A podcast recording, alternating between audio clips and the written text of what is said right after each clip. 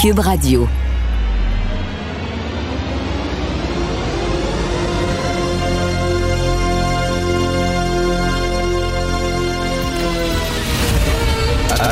Attention, cette émission est laissée à la discrétion de l'auditeur. Les propos et les opinions tenues lors des deux prochaines heures peuvent choquer. Peuvent choquer. Oreilles sensibles s'abstenir. Richard Martineau. Martino. Un animateur pas comme les autres. Richard Martineau. Cube Radio. Eh oui, c'est vendredi. Hi hi, let's go. Merci d'écouter Cube Radio. Ça va bien, ça va bien chez nous, ça va bien en Inde. Ça va pas très bien au Brésil. Ça va pas très bien, malheureusement, mais chez nous, ça va très bien. Alors, à partir d'aujourd'hui, euh, les gens de 50 ans et plus vont pouvoir se faire vacciner parce qu'on ouvre la vaccination à la population générale et après ça, ça va baisser là, euh, pour l'âge. Donc, euh, j'ai appris même que les gens qui attendent leur deuxième dose pourront peut-être la recevoir avant la date prévue. Moi, je suis censé avoir ma deuxième dose le 14 juillet et je pourrais peut-être l'avoir avant, ce qui est absolument génial. Donc, ça va bien. En plus, euh, il y a un sondage léger qui affirme que 79% des Québécois disent oui au vaccin contre la COVID-19. Donc, euh, ça, on va s'en sortir. On va s'en sortir vraiment.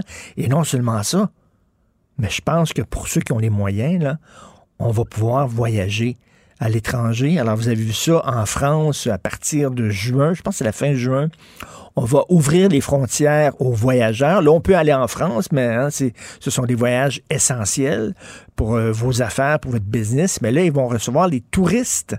Et au mois de juillet, New York aussi, ils vont ouvrir les frontières aux touristes. Et euh, il y a beaucoup de gens d'ici qui vont avoir leurs deux vaccins.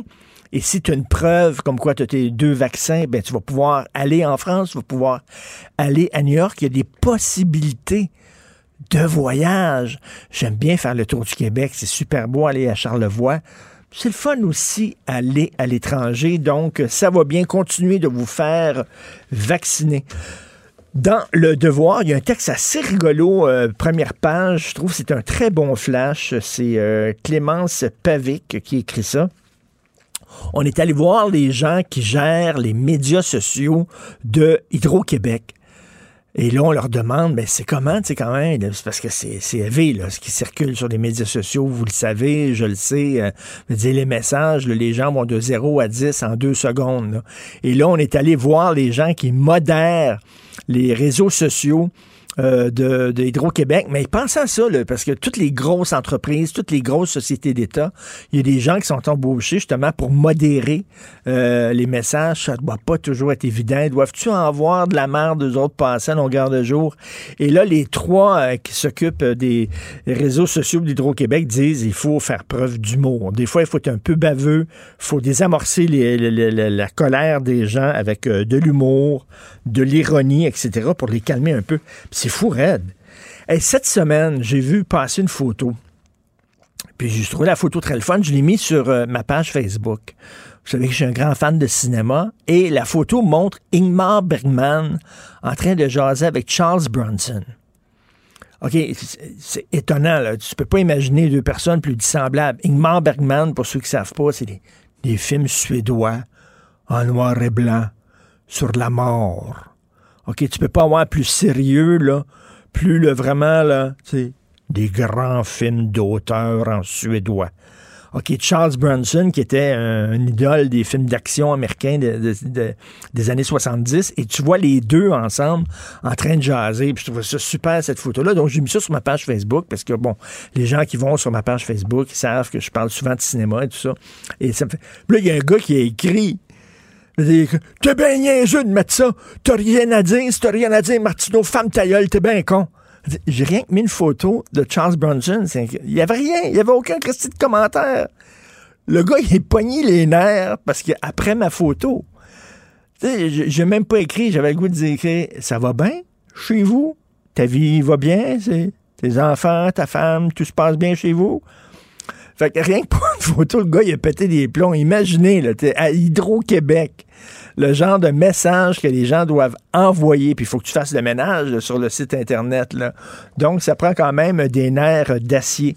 Parlant de médias sociaux, vous devez absolument lire cette histoire euh, dans le Journal de Montréal, page 5. Un Québécois poursuit TikTok et une influenceuse pour un million. OK. Le gars, c'est un homme d'affaires. On ne nomme pas. Là, on peut pas. Il y a un interdit de publication. C'est un homme d'affaires. Il est allé euh, en Égypte. Il a rencontré une fille. Il est tombé en amour. Il l'a épousée. Euh, il est revenu ici. Puis là, il a commencé à, entreprendre le processus pour la faire immigrer au Québec. OK? Et là, il s'est aperçu qu'elle avait déjà au moins quatre autres, quatre autres maris. Elle avait quatre autres maris. Fait que là, il dit, je pense que je vais annuler ça, moi, là. là. Fait que euh, finalement, il, a rompu avec cette femme-là. Et elle, c'est une influenceuse sur TikTok. Et là, elle a parti. des fils se sont touchés, puis elle a parti en fou. Fait qu'elle a écrit, elle a fait des vidéos. Et euh, elle a écrit, bon, voici ce qu'elle a dit. Elle a dit que le bonhomme est un agresseur sexuel de femmes, un escroc, un fraudeur, un falsificateur de documents, un batteur de femmes, qui a eu des relations sexuelles avec sa fille mineure depuis quatre ans, qui est impliqué dans des incendies criminels, que son frère est un toxicomane, que sa sœur est lesbienne et que son père est un homme violent. Bon, c'est quoi, sa belle-sœur a des ongles incarnés, puis lui, il a des hémorroïdes saignantes, c'est quoi, c'est à peu près tout ce qui manque, là escroc, fraudeur, falsificateur de documents, batteur de femmes, euh, il a eu des relations sexuelles avec sa fille mineure, il, a fait des incendies criminels, son frère était toxicomane, sa sœur est lesbienne, bref. il l'a poursuivi pour un million de dollars. Ça m'étonne parce que les influenceurs, moi je pensais que c'était des gens crédibles, je pensais que c'était des gens, là, tu sais, quand tu regardes un influenceur, je m'excuse, mais tu as la vérité vraie, avec un gros V. Donc, euh, il la poursuit pour un million euh, sur TikTok. Bonne chance. Et je veux souligner en terminant euh, le décès de Claude Jasmin. Hein. Claude Jasmin, c'est quelqu'un qu'on avait oublié quand même, un, écrivain, un gars qui faisait des téléromans. Ceux qui sont un peu plus vieux, vous vous rappelez certainement La Petite Patrie qui jouait à Radio-Canada, qui est un téléroman très sympathique avec des personnages très attachants. Il a écrit des pièces de théâtre, tout ça. Claude Jasmin, il aimait le petit monde. Ses pièces de théâtre, ses romans, c'était les petites personnes, les petites gens. Il y avait énormément d'amour pour ces gens-là. Et on l'avait oublié au cours des dernières années. en plus, c'était une grande gueule. Il était drôle, il participait aussi dans des émissions de débat, puis il avait jamais peur de, de dire ce qu'il pensait. Il était chroniqueur et moi, je, lui, le salue parce qu'il m'écrivait de temps en temps, Claude, pour me féliciter, pour m'encourager. Il aimait beaucoup ce que je faisais, puis tout ça. Euh, il m'avait d'ailleurs consacré un moment donné une chronique. C'était quelqu'un qui était très généreux, gentil et euh, comme je le dis, euh, on l'avait un peu oublié ces dernières années. Il faudrait bien qu'il retrouve sa place dans le panthéon des auteurs qui ont compté. C'est quelqu'un qui, était extrêmement important au Québec, au même titre que, Michel Tremblay, que Jacques Godbout, etc. Donc, Claude Jasmin qui est disparu à 90 ans et on va s'en sortir, mais l'affaire qui m'angoisse, c'est on va parler de quoi une fois que la pandémie va être derrière nous? À la radio, dans les médias, les chroniqueurs, il va falloir trouver des sujets autres que la pandémie. Là, ça fait 13 mois qu'on surfe là-dessus. On se, on, on, se croise les doigts. En terminant, j'ai vu que Genesis vient le 21 novembre au Centre Bell. Genesis, ils ont 102 ans chacun. Vous souvenez-vous quand Genesis, moi j'étais là, ok, je parlais de ça un petit peu là. Quand j'étais ado, je tripais bien raide. Puis je tripe encore beaucoup sur le rock prog, le rock progressif. Ok, c'était un rock là, c'était expérimental et tout ça. Et quand, à un moment donné, le vent commençait à tourner à la fin des années, des années 70, début des années 80, euh, c'était plus à mode pantoute, le, le, le, c'était la pop, c'est bon. Et à un moment donné, c'est le disco des années 70. Et les, les, les musiciens de, de, de, rock progressif ont voulu comme devenir populaires. Puis là, à un moment donné, Genesis se sont mis à faire des tunes, quasiment des tunes à danser, comme Follow You, Follow Me. Là. Et c'était pour pour nous autres, on, tripait sur Genesis avec Peter Gabriel et tout ça, les grosses tunes de 12 minutes, de 15 minutes, là, avec des accents de Moyen Âge et tout ça. Là, soudainement, il faisait de, la petite pop avec des tunes de 3 minutes et demie. On capotait. C'était des traîtres. Je me souviens, Emerson, Lake Palmer, moi, qui étaient mes, idoles, j'allais les voir régulièrement. Oh non, ça c'est du mauvais Genesis. Ah, ça, c'est épouvantable, Achille, là. Tu me rentres un, couteau dans le cœur. Quand ils ont commencé à faire des tunes de même, on capotait. Emerson et Palmer avaient fait un disque qui s'appelait Love Beach. OK, ils voulaient changer leur style. Et là, tu voyais Keith Emerson, euh, Carl Palmer et euh, Greg Lake sur le bord d'une plage, comme euh, en Jamaïque, avec la, la, la chemise toute ouverte jusqu'au nombril avec des petites tounettes là-dessus. On braillait quasiment en écoutant ça, en disant ça n'a pas de bon sens, trahison. Donc, euh, Genesis, il chante les vieilles tunes à l'époque de Gabriel, oui. Mais si c'est pour dire follow you, follow me, as-tu ça, follow you, follow me? Achille, ça, c'est épouvantable. Ça, c'était la plus grande trahison de l'histoire de la musique. Que Genesis se mette à faire des tunes niaiseuses comme ça. Tiens, on se laisse là-dessus.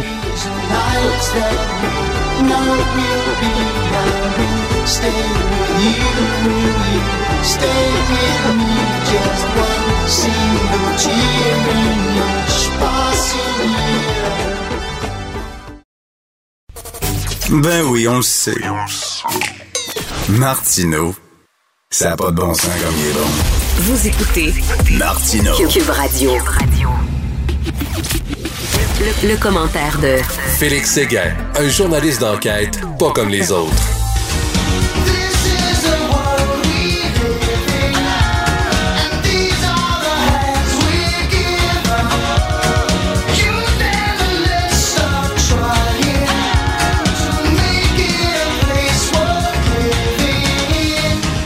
Ça, c'est la tune préférée euh, de Félix, la tune de Genesis préférée de Félix. Salut Félix. Salut, c'est parce que moi j'ai pas connu l'époque prog de Genesis. En fait, je la connais parce que j'ai entendu quelques albums, mais moi je déteste le prog. Alors quand Genesis t'es converti euh, à, à, de la pop, parce que ça c'est de la pop. Ouais, mais c'est de la critique de bonne pop. Ça c'est vraiment. Puis d'ailleurs c'est une tune. Et quand tu lis les paroles de cette chanson là, c'est tellement pertinent aujourd'hui parce ah qu'on vit, on vit dans une confusion totale. Les gens sont complètement mêlés, disent n'importe quoi ces réseaux sociaux. Et ça, Land of Confusion, c'est tellement sur notre époque. Ça, l'est, puis aussi, euh, euh, je sais pas si euh, vous tous vous rappelez de, de la vidéoclip, en fait. Avec de les marionnettes? avec les marionnettes. Puis, tu sais, on était à l'air, en tout cas, quand, tu sais, quand moi, quand la musique a pris une place primordiale euh, dans ma vie, c'était les débuts de, de MTV. Donc, c'était le début du clip, en fait, du vidéoclip. Puis, ce clip-là était tellement bien réalisé parce qu'il mettait en scène des marionnettes. C'était euh, les marionnettes tirées de la satire britannique du euh, spitting image. Oui. Euh, euh et, et, ça, l'histoire est intéressante parce que Phil Collins a vu sa propre marionnette à un moment donné apparaître à cette émission-là, puis il a trouvé ça ma foi, très rigolo. Et là, il a insisté avec le réalisateur John Lloyd euh, pour avoir son clip fait avec ces marionnettes-là. Puis franchement, moi, le clip, là, je, je, je, pense que je dois le voir une fois par année. Mais, mais dans, dans, leur période pop, dans leur période pop, c'est leur meilleur tune, effectivement, de la période pop. Toi, t'aimais pas le prog. C'est vrai que le prog, c'était pompier, là. Tu sais, il y avait les, les, autres, ils jouaient, là. Je me souviens de Rick Wakeman, qui était, il jouait du piano, qui était claviériste, qui avait une cape, là, tu sais, avec, euh, il était tout déguisé, puis tout ça, des tunes de 15 minutes. Ça pouvait être lourd. Ah, moi, ça pouvait être pompier, là. tu veux mal commencer ma journée, là, ou mon week-end, là, pars-moi la toccata de Emerson, Lake and Palmer ou fais-moi écouter du Gentle Giant ou du Jethro Tull ou du monde qui, qui gosse sur des, des flûtes. tu vas me, tu vas me tuer. C'est-tu que j'écoute dans mon auto des fois du Yes? Yes, ah, qui était le groupe prog, là. Vraiment, là. J'adore ça encore. bon, ben là, là-dessus, on a eu, on a eu différent. Oui, alors, euh, je parlais tantôt de cette histoire complètement flyée de l'homme d'affaires qui poursuit euh, TikTok. Ah oui, c'est important de, de, parler de ça parce que c'est d'abord une très bonne histoire euh, d'un de nos excellents collègues au bureau d'enquête qui déniche toujours des histoires comme, euh, comme celle-ci qui sont extrêmement pertinentes dans le contexte où l'on est. Alors oui, un Québécois qui poursuit TikTok de Jean-François Cloutier pour un million de dollars. Euh, cet homme d'affaires-là, dont, dont l'identité est protégée par une ordonnance de non-publication, Jean-François le nomme pas parce qu'il peut pas le nommer, euh, il poursuit euh, cette influenceuse du réseau social, cette influenceuse qui compte 7,7 millions d'abonnés parce qu'elle aurait tenu des propos diffamatoires à son endroit. c'est le moins que c'est le moins qu'on puisse dire. Ouais, euh, oui, effectivement, parce que euh, cette, cette, cet homme-là dit que sa famille vit un véritable cauchemar parce que un cauchemar plutôt parce que cette l'influenceuse en question, une égyptienne, euh, se serait mis dans la tête, selon les allégations, de pourrir l'existence de cet homme-là après un bref mariage euh, avec lui. Alors, euh, tu vois, c'est assez intéressant là, parce que dans le cas de, de ce Québécois-là puis des membres de sa famille, eux disent qu'ils ont tenté d'alerter TikTok sans succès, que le contenu diffusé à leur sujet viole les conditions d'utilisation de l'application. Mais normalement, tu sais comment c'est fait. Hein? Les réseaux sociaux sont jamais responsables des propos qui sont tenus euh, par, leur, par les, utilisateurs ben de ce même réseau-là. Alors, euh, c'est une cause qui, qui, va être assez intéressante. Euh, non, non, mais écoute, elle hein. l'accuse de tous les maux de la terre. Puis lui s'est rendu compte, après l'avoir mariée, que cette femme-là, elle avait au moins quatre maris. Déjà. tu vois, c'est un peu. Euh, hein? déjà. déjà.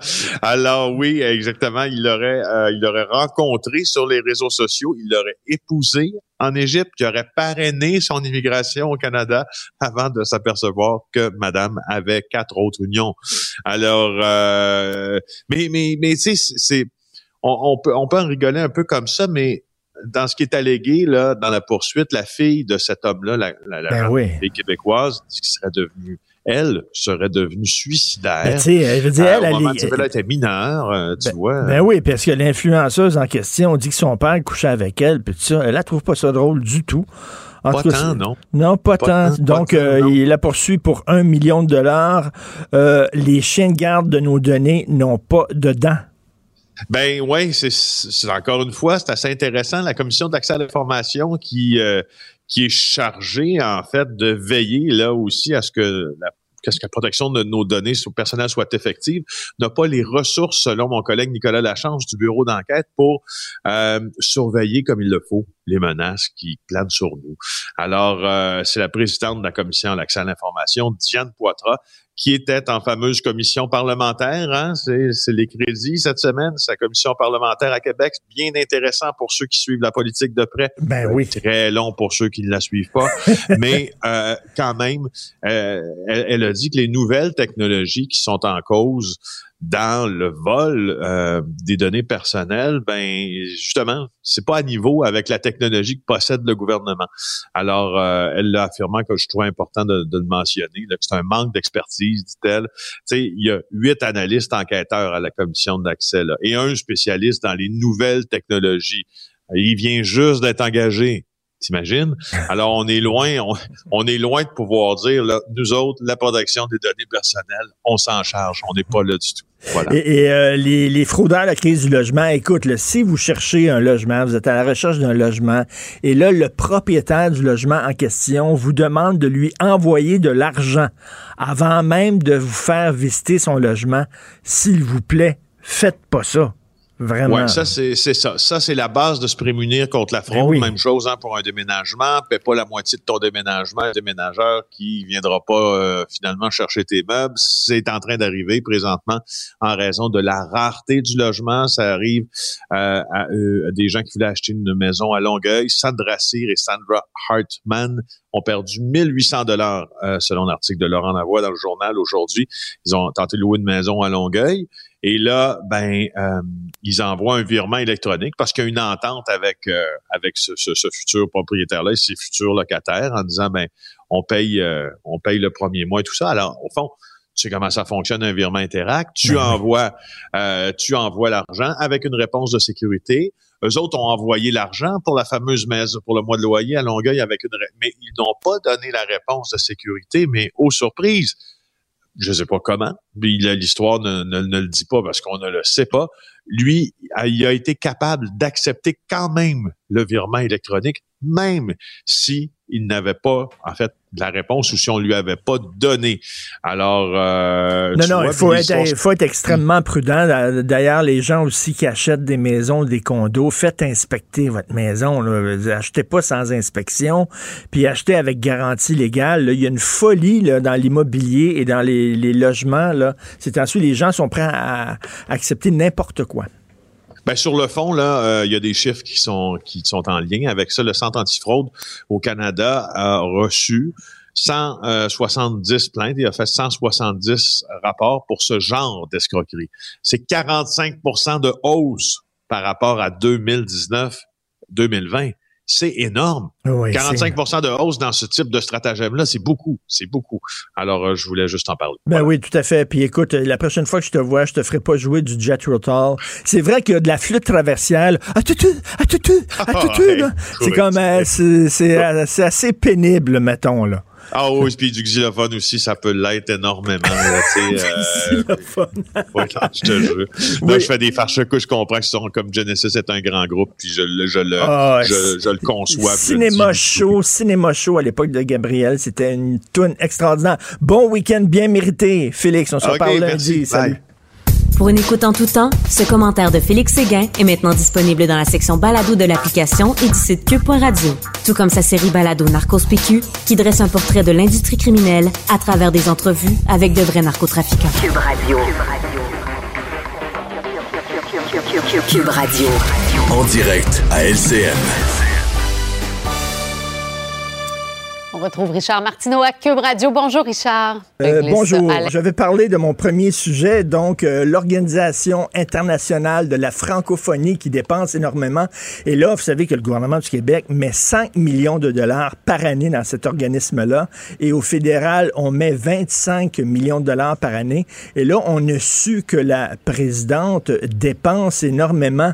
Ce genre d'organisme-là, c'est des planques, hein, où les gens qui ont ces postes-là dépensent énormément et là, elle, donc, elle a un appartement de fonction à Paris et on s'entend que ça ne doit pas être une chambre de bonne. Elle a dépensé 120 000 dollars en meubles, des meubles Roche-Beaubois, s'il vous plaît. Hein. Elle n'est pas à quatre pattes là, en train de monter un meuble Ikea. Elle n'est pas en train de sacrer là, en montant une bibliothèque Schluck ou un divan voilà. Non, non, elle, c'est les Roche-Beaubois. Ceux qui ne savent pas, Roche-Beaubois, c'est des meubles tellement chers que juste regarder dans la vitrine d'un magasin Roche-Beaubois, ça coûte 5 dollars. Donc, et on se souvient que Michael Jean, rappelez-vous, lorsqu'elle avait aussi le même mm-hmm. poste, qui dépensait beaucoup, elle avait fait rénover son appartement de fonction, elle avait parlé de l'eau chaude, l'eau chaude, on s'en souvient, et elle avait un piano à queue, et elle disait, c'est très important, le piano à queue, vous savez, parce que, bon, après avoir discuté avec le représentant de certaines dictatures africaines et mangé des petits fours avec eux autres, ils s'assoient au piano et là, ils entonnent les grands thèmes de la chanson francophone, dont euh, Agadou et ça fait rire les oiseaux. Donc, écoute, un moment donné, là, à quoi ça sert exactement ces organismes-là? Va falloir, nommez-moi une réalisation d'un organisme comme ça. Je sais pas, il y a des pays membres de l'OIF qui, euh, tu regardes ça, puis tu dis la Bulgarie, ça ne va pas parler beaucoup français là-dedans. Et l'Arabie saoudite est un pays observateur. Donc, je ne sais pas, qu'est-ce que ça ah veut dire, ça? Ça veut dire que lorsqu'il faut un party, le représentant de l'Arabie saoudite est assis dans un coin avec un bol d'eau, puis il regarde, je sais pas, il participe pas au party. Bref, et si le gouvernement fédéral, si le gouvernement fédéral tient autant à la langue française, hein, il donne 25 millions par année à cet organisme-là, qui s'intéresse donc à la défense du français ici au Canada, qui demande entre autres aux gens d'Air Canada, tiens, de parler les deux langues à bord de leurs avions, ça ferait du bien. Richard, les bars veulent pouvoir ouvrir euh, c'est sûr qu'on a beaucoup d'empathie pour cette industrie-là. Ils sont fermés depuis des mois. Ils voudraient pouvoir ouvrir aux gens qui ont été vaccinés. Ben oui, qui ont été vaccinés. Là, ben, c'est tout le débat. On s'en est parlé, Cindy, le débat sur le fameux passeport vaccinal. Il y a des gens qui disent que ça n'a pas de bon sens. Ça créerait deux catégories de citoyens. Mais pensez aux entrepreneurs, pensez aux restaurateurs, par exemple, aux gens des bars qui ont perdu énormément d'argent, qui ont dû fermer pendant de nombreux mois. Là, on veut pas ouvrir les restaurants, bien sûr, parce qu'on a peur d'une éclosion, on a peur de, de cas dans les restaurants. Mais si on pouvait assurer à ces gens-là que tous les gens qui vont entrer dans votre établissement vont être vaccinés à deux reprises, parce que ça s'en vient, là. Les deuxièmes doses, on va peut-être même pouvoir recevoir notre deuxième dose avant la date prévue. Donc, à un moment donné, au courant du mois de juillet, il y a beaucoup, beaucoup de gens qui vont avoir reçu leur deuxième dose. Pourquoi on ne pourrait pas dire, effectivement, ces établissements-là, vous pouvez ouvrir vos portes, mais ça, ça va prendre comme une preuve de vaccination, un genre de passeport vaccinal. Et ça pourrait être un, avenue, une avenue intéressante pour ces, ces commerces-là. Écoute, Cindy, il faut vraiment voir le verre à demi plein. Ça va bien. 80% des Québécois veulent se faire vacciner. Euh, on ouvre la mhm. vaccination à la population en général. Il y a peut-être des possibilités de voyage. On a vu qu'en France, à partir du mois de juin, on va ouvrir les frontières aux touristes. À New York, à partir du mois de juillet, on va recevoir des touristes. Il y a des gens qui vont avoir au mois de juillet deux vaccins. On va peut-être pouvoir voyager, donc on est sur le bon bar. faut voir ça avec optimisme. Et, parlant des bars, je disais à la blague tantôt, je pense que ça peut motiver nos plus jeunes hein, aussi, récalcitrants peut-être ben au vaccin. Hein, si tu veux recommencer à sortir, danser. Tout à fait, ça va les encourager. Exactement. Peut-être au vaccin. Merci, bon Richard. Bon week-end. Si c'est vrai qu'on aime autant qu'on déteste, Martineau, c'est sûrement l'animateur le plus aimé au Québec. Vous écoutez Martino Cube Radio. Alors, les nouvelles sont bonnes dans le combat contre la satanée COVID. Euh, on va faire euh, le point sur la situation avec euh, le docteur Mathieu Simon, pneumologue, intensiviste, chef des soins intensifs à l'Institut universitaire de cardiologie et pneumologie du Québec et ami de l'émission. Tiens, bonjour, docteur Simon. Vous m'honorez, M. Martineau. Bonne journée à vous aussi. Très content de vous parler. Euh, là, euh, je vois au bout du tunnel, je vois, docteur Simon, je vois un peu de lumière. Est-ce que c'est un train qui s'en vient dans ma direction ou c'est vraiment la porte de sortie? Ça va dépendre de ce qu'on décide d'en faire. Euh, il y a très clairement une opportunité. Puis, comme vous l'avez vu ces dernières semaines, les Québécois ont répondu très largement favorablement à la vaccination. On a un sondage euh, qui, qui sort aujourd'hui qui montre que 79 des, des mmh. sondés sont favorables à la vaccination. Là, si je suis en politique, je voudrais que là, ce qui reste à faire, c'est faire sortir le vote. Parce que c'est exactement ça. c'est facile de dire à un sondage, oui, je vais aller me faire vacciner. Et le seuil de 79% c'est à peu près ce que l'OMS dit que ça va prendre pour que nous soyons de retour dans une vie normale que les variants qui ont émergé depuis l'amorce des vaccins, ils sont tous sensibles pour l'instant aux vaccins, puis Dieu merci, mais ils sont plus contagieux, si bien qu'au lieu de viser 60-65 pour avoir ce qu'on appelle la fameuse immunité de horde, là, mm. ben, il faut l'avoir plutôt dans les environs de 75-80% L'OMS parle même peut-être de 90% Alors, on est rendu là. Le train, le train va passer, on peut soit le prendre ou se coucher devant. Mais là, comment, comment on fait sortir le vote, comme vous dites, puis j'aime bien votre métaphore, rigolote, mais comment on peut euh, essayer de convaincre le noyau dur qui veut rien savoir?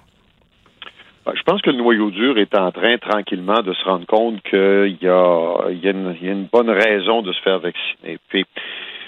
Moi, j'en appelle au sens de, de, tout le monde. Il y a une raison personnelle de te faire vacciner, pas faire la COVID, pas en être malade, peut-être pas en mourir, pas le transmettre à d'autres pas le transmettre à d'autres pour que ceux-là ne meurent pas de COVID, mais qui engorgent tellement le système de santé que d'autres vont mourir de cancer, de maladies cardiaques et autres mmh. choses.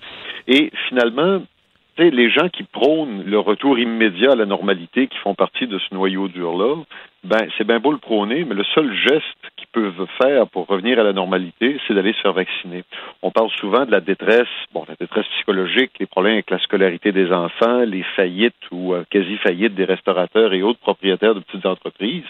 Ben, si on veut aider ces gens-là, c'est en passant par la vaccination. Puis moi, M. Martineau, je suis fasciné de voir Puis je peux comprendre, là, mais je suis fasciné de voir qu'il n'y a pas eu beaucoup de messages positifs en fonction de la vaccination qui émanent en dehors des réseaux habituels politiques et mm. peut-être un peu médicaux. Moi, je serais tellement heureux que, tu sais, on Belle parle pour la cause à chaque, à chaque année quand on parle de santé mentale, mais je pense qu'il y a d'autres grandes entreprises qui pourraient favoriser l'acceptation de la vaccination. On l'a vu que certaines entreprises... Payent paye les gens pour aller se faire vacciner. Moi, moi ça me déprime. Ça. Vraiment, on est rendu là. Il y a des gens qui disent, ah, moi, je veux pas me faire vacciner. Ah, monsieur, tu me donnes 25 pièces, je vais y aller. C'est comme, c'est comme docteur Simon, là. Je sais pas. Je voyais une femme, j'attends le métro, je vois une femme tomber dans la rame du métro. Le métro s'en vient. Moi, je vais pas chercher, mais si tu me donnes 25 pièces, je vais aller l'aider pour sortir de là. Vraiment. Ouais, écoutez, euh, moi je regarde ça, puis vous savez qu'on a droit à quoi c'est quatre heures pour aller voter, puis je pense que les résultats de la vaccination vont être imminemment plus favorables que n'importe quelle élection qu'on a eue au Québec ou au Canada ces dernières années. Alors, moi, je, ne suis pas tout à fait défavorable à ça, mais ça sera encore mieux, comme certaines entreprises l'ont fait et comme beaucoup d'entreprises aux États-Unis le font, d'offrir la vaccination sur place. Bon, c'est sûr qu'il faut que ce soit de relativement grosses entreprises, mais euh, on le sait comment est-ce que dans des usines, il y a eu des éclosions qui ont été assez catastrophique, mais ça serait extraordinaire d'organiser euh, des, des, campagnes de vaccination à l'intérieur des grosses entreprises. Et ça, ça permettrait justement de montrer aux gens qu'il y a, euh, par-delà tout le côté, le système de santé euh, et devoir social, il y a le retour pour tout le monde vers une vie normale. Les enfants à l'école, les travailleurs au travail, les restaurateurs au fourneau, etc.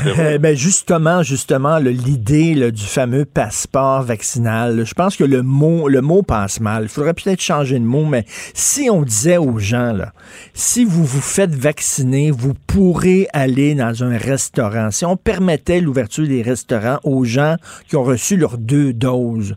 Ça, ça serait un sacré bon encouragement pour ces gens-là, les noyaux durs, en disant, ben, moi, j'ai vraiment le goût d'aller dans un restaurant, et je vais me faire vacciner. Ben, il y a beaucoup de débats éthiques qui peuvent se faire en théorie face au passeport vaccinal. Moi, personnellement, j'y suis favorable. Hmm. J'ai un biais, bien sûr, favorable à, tout ce qui s'appelle vaccination pour en sortir de ce cauchemar-là. C'est sûr que les gens vont plutôt parler, j'ai entendu parler de liberticide de certains penseurs. Oh, oh, oh. C'est un, mot, un mot auquel je suis allergique. ah oui. Euh, moi, je, je pense juste que le passeport vaccinal est un est un échec sociétaire, dans le sens que si on a besoin de mettre ces règles-là pour convaincre les gens d'aller se faire vacciner, ben on a déjà comme société perdu un peu.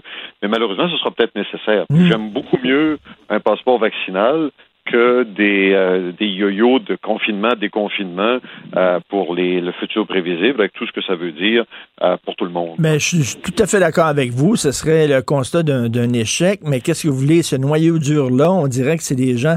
On a beau leur dire, vous allez protéger les gens autour de vous. Ils ont l'air à s'en foutre pas mal. Ça a l'air l'important, c'est leur nombril. Donc, OK. Alors, bon, on va leur dire, vous aurez des avantages si vous vous faites vacciner. si ça prend ça, pourquoi pas? docteur Simon, pensez-vous, parce que là, on prépare notre été, j'espère que vous allez tirer un peu à plug cet été. Vous, pouvez-vous euh, avoir des vacances? dites jamais un intensiviste de tirer à plug parce que ça a, trop a des conséquences.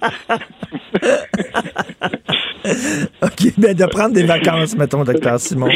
Je, pense prendre des vacances pas trop loin parce qu'il va encore avoir de l'activité pendant le, début de l'été, à tout le moins.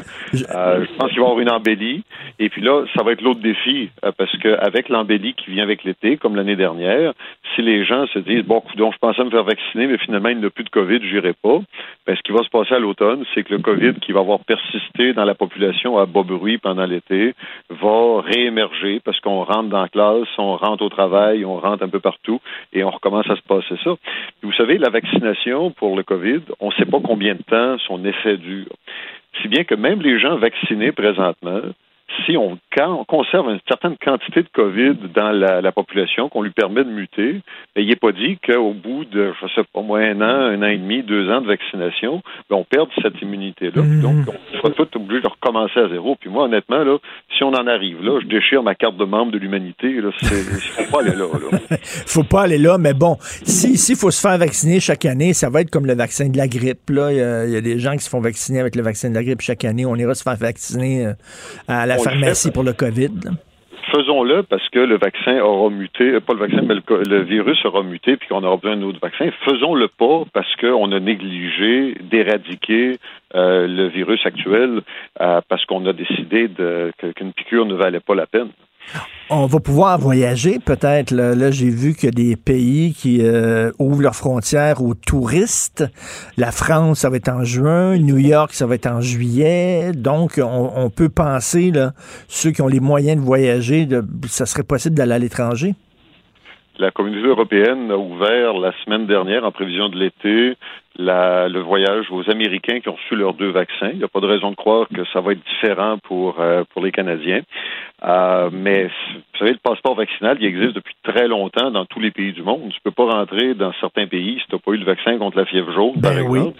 C'est un vaccin pas mal plus dangereux que celui qu'on propose pour le COVID.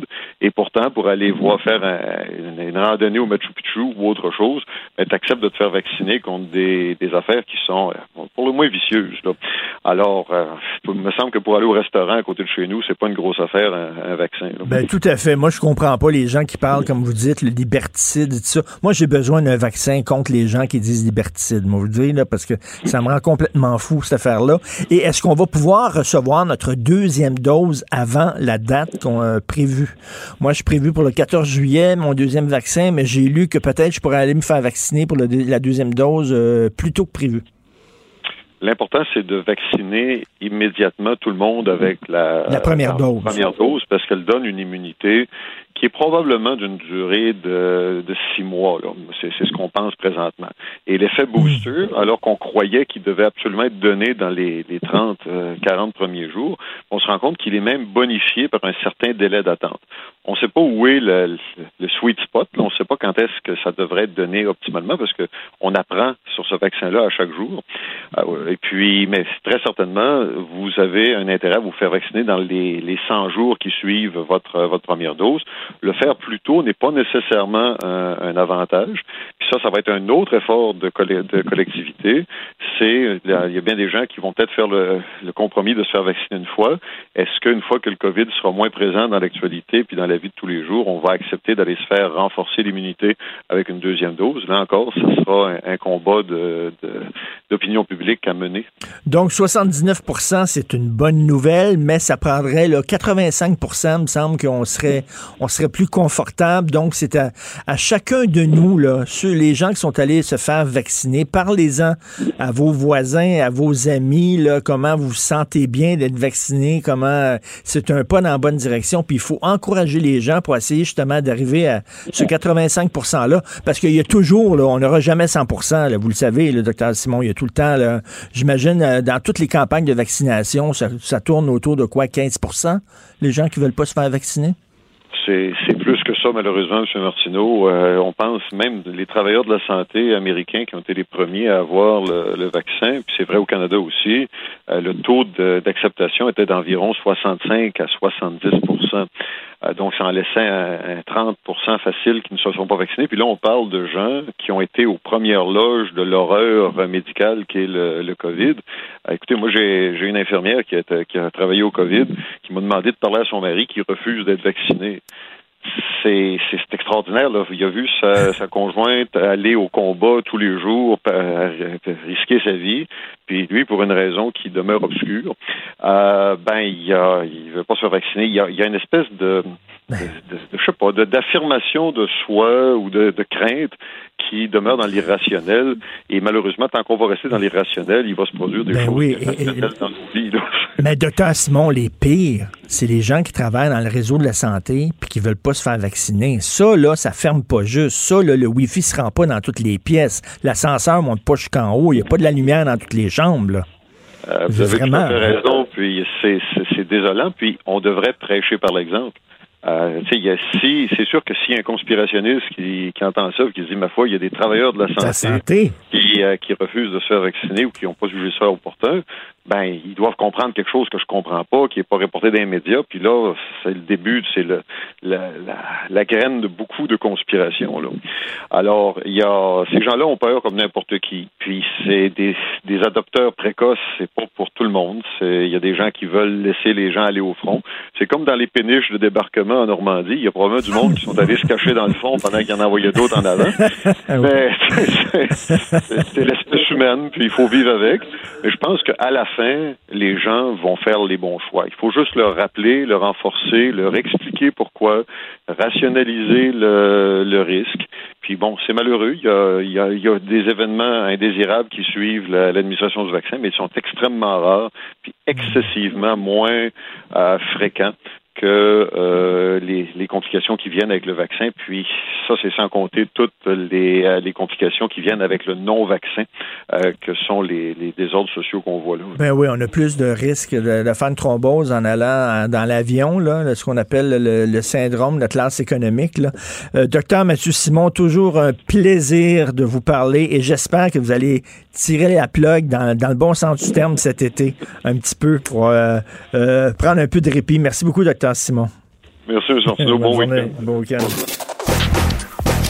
Gilles Proulx. Le où, quand, comment, qui, pourquoi ne s'applique pas sa ricanade? Parle, parle, parle, genre, genre, genre. Gilles Proulx. C'est ça qu'il manque tellement en matière de journalisme et d'information. Voici le commentaire de Gilles Proulx. Gilles, ça prendrait une, journée spéciale où on salue nos artistes euh, plus âgés aux cheveux blancs avant qu'ils meurent. Parce que là, on c'est une fois qu'ils sont morts, on dit, ah oh, oui, c'est vrai, quel grand homme c'était, tout ça. Claude, Claude Jasmin, on l'avait un peu oublié quand même, là, malheureusement. Oui, tu bien raison et euh, on leur trouve euh, des qualificatifs, des éloges à dire, évidemment, quand le gars ou la fille a tombé. Et moi aussi, je m'ajoute à ça parce que j'ai eu l'occasion de partager l'antenne avec lui à CGMS cinq ou six ans quand même à l'époque de la crise amérindienne. C'est une période intense de radio. Alors, un mot rapide pour Claude Jasmin. Donc, avec lui, euh, j'ai appris beaucoup sur ce volébule champion, volubile, pardon, champion du verbe, qui avait toujours le mot juste, la caricature rapide. Et euh, il avait été mon seul, mon seul allié durant cette période agitée de l'été 90 qu'on a appelée la crise amérindienne. Et à tel point qu'à Châteauguay, on était tellement tannés d'être privés du pont, d'avoir organisé une manifestation. Les gens de Châteauguay, ils étaient quand même trois, quatre mille, une foule avec des pancartes. Et les pancartes euh, disaient justement, seuls Gilles Proux et Claude Jasmin sont euh, les deux à aller à contre-courant. Et à contre-courant, c'est un peu ça la carrière euh, de ce polyvalent Claude Jasmin que nous regrettons. Et, et, Gilles, l'amour du petit peuple. Il aimait le, monsieur, madame, tout le monde. Patrie. Rosemont, effectivement, qui nous a fait connaître à tel point que même Valérie Plante rappelle euh, le soir, quand je passe dans ce quartier, je pense à toi. Tu vois qu'il a marqué quand même euh, l'inconscient collectif québécois. Et euh, moi, j'avais eu droit à, c'est tout un honneur de faire publier un livre sur ta carrière. Elle était jeune encore, en 90, 92. Et c'est Claude Jasmin qui avait publié le livre Le tirailleur tiraillé. Ah oui. Qui avait été publié chez euh, un livre qui avait eu euh, un certain tapage, un certain succès euh, avec euh, la plume alerte de Claude Jasmin. Il était drôle en maudit. Et rappelez-vous, il voulait se présenter pour le PQ dans Outremont. Et Jacques Parizeau n'a pas voulu parce que Claude Jasmin avait osé critiquer les Juifs assidiques. Fait que là, soudainement, il était devenu radioactif pour le PQ. Ben, ils se sont, ils se sont passés de quelqu'un qui aurait pu être important pour le parti.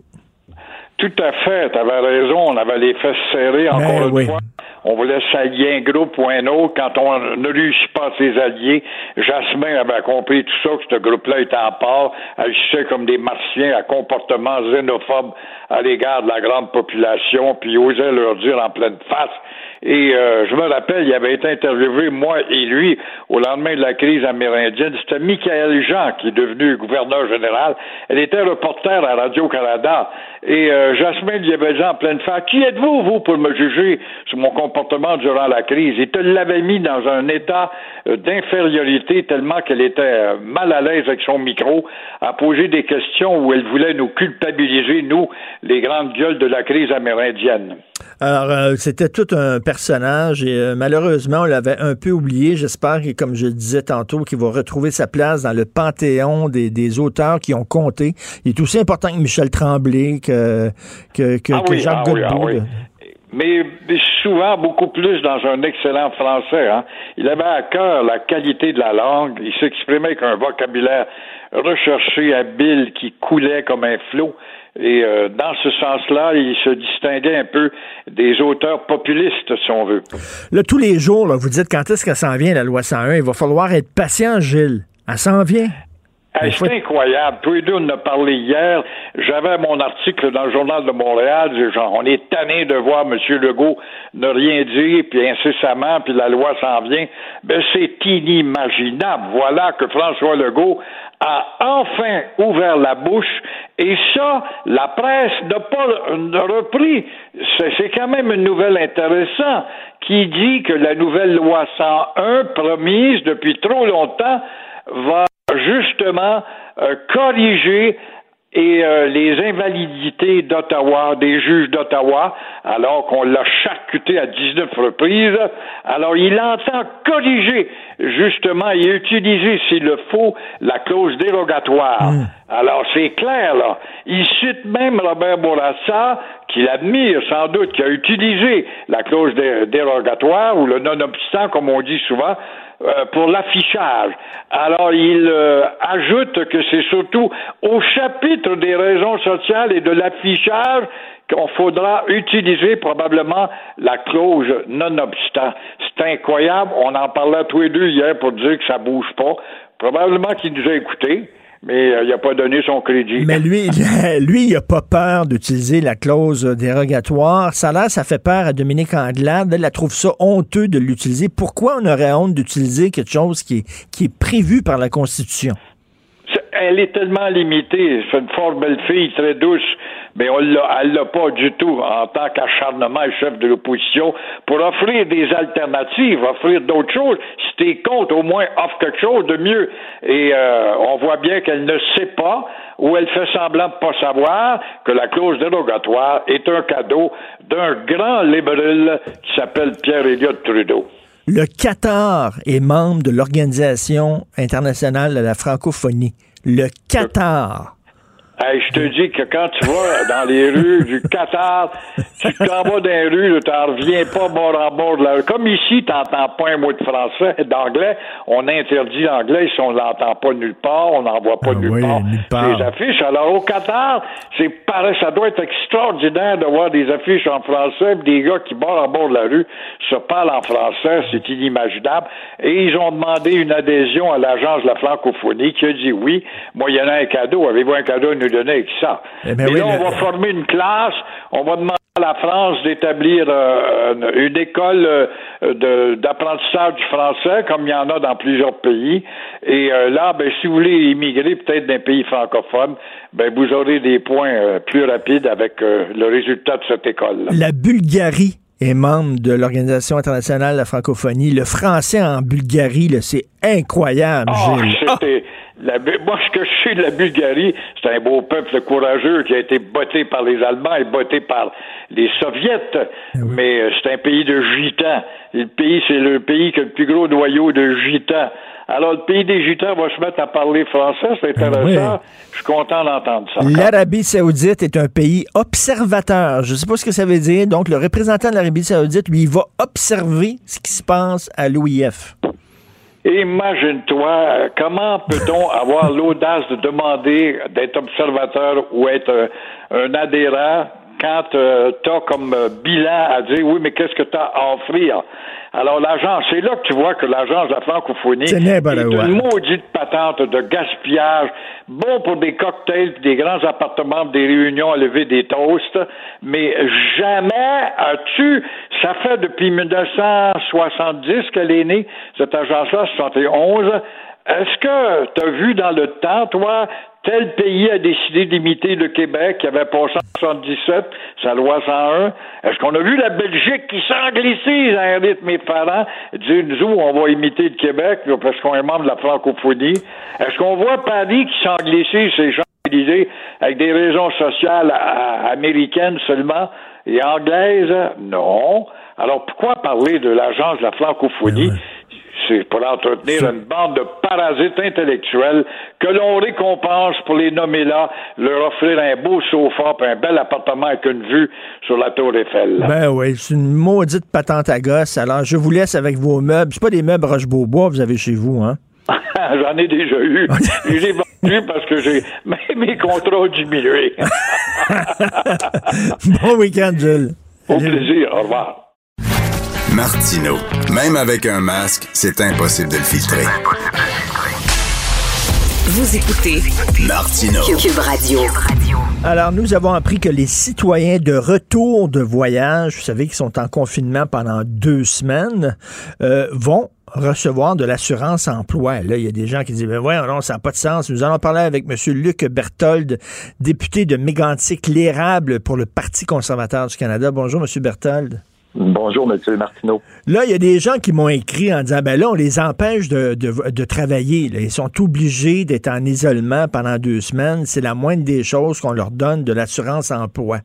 Vous réagissez comment, ça? Ben, écoutez, je pense que premièrement, euh, ces gens-là ne devaient pas voyager, premièrement, parce que les directives sont claires. On ne fait pas de voyage euh, non essentiel à l'étranger pour euh, risquer de ramener ici au Canada des variants du virus qui se propagent un peu partout dans le monde. Donc ça, premièrement, c'est déjà pas, pas explicable puis euh, pas acceptable.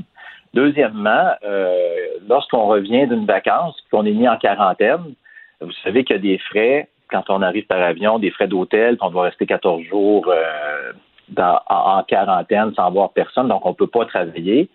Et euh, le gouvernement a, a dû intervenir, vous vous souvenez, en janvier, quand euh, on avait justement la même situation avec le programme de maladie euh, au niveau de la relance économique qui avait été mis en place par le gouvernement, qui donnait 1000 pièces aux gens qui revenaient de vacances après les fêtes. Ben oui. Et euh, il y a eu un tollé, puis les gens euh, trouvaient ça totalement inacceptable. Ben, ce qu'on ne pouvait plus faire par l'assurance emploi cette semaine, il y a des gens, par euh, la- l'Agence de revenus du Canada, pardon, cette semaine, il y a des gens euh, de l'assurance emploi qui ont décidé, bon, ben nous, on va le faire. D'abord, nous, on va les payer, ces vacanciers qui sont de retour chez nous. Mais il y a, a peut-être des gens là-dedans, c'est pas tous, mais il y a peut-être des gens là-dedans qui effectivement sont allés à l'étranger pour leur pour affaire par affaire. Par exemple, ici, euh, notre collaborateur Mathieu Boccoté vient d'écrire un livre. Il est en tournée de promotion en France. Actuellement, au moment où on se parle, il est en confinement pendant deux semaines là, parce qu'il est de retour au pays. Mais lui, c'était pour la job. Donc, pour ces gens-là, je pense, est-ce que c'est, vous trouvez ça normal qu'on leur donne l'assurance euh, emploi? Ben, moi, je pense que oui, euh, il y a une façon, puis il y, a une partie de gens où il y a des voyages essentiels, puis on l'a dit, il ne faut pas faire complètement arrêter notre économie, puis ça, pour ça, ça prend des échanges avec l'étranger. Mais la directive qui a été émise cette semaine, qu'on a eu, euh, que j'ai eu l'occasion de voir, était, et, et le titre est assez clair, là. Euh, vacances à l'extérieur du Canada et quarantaine.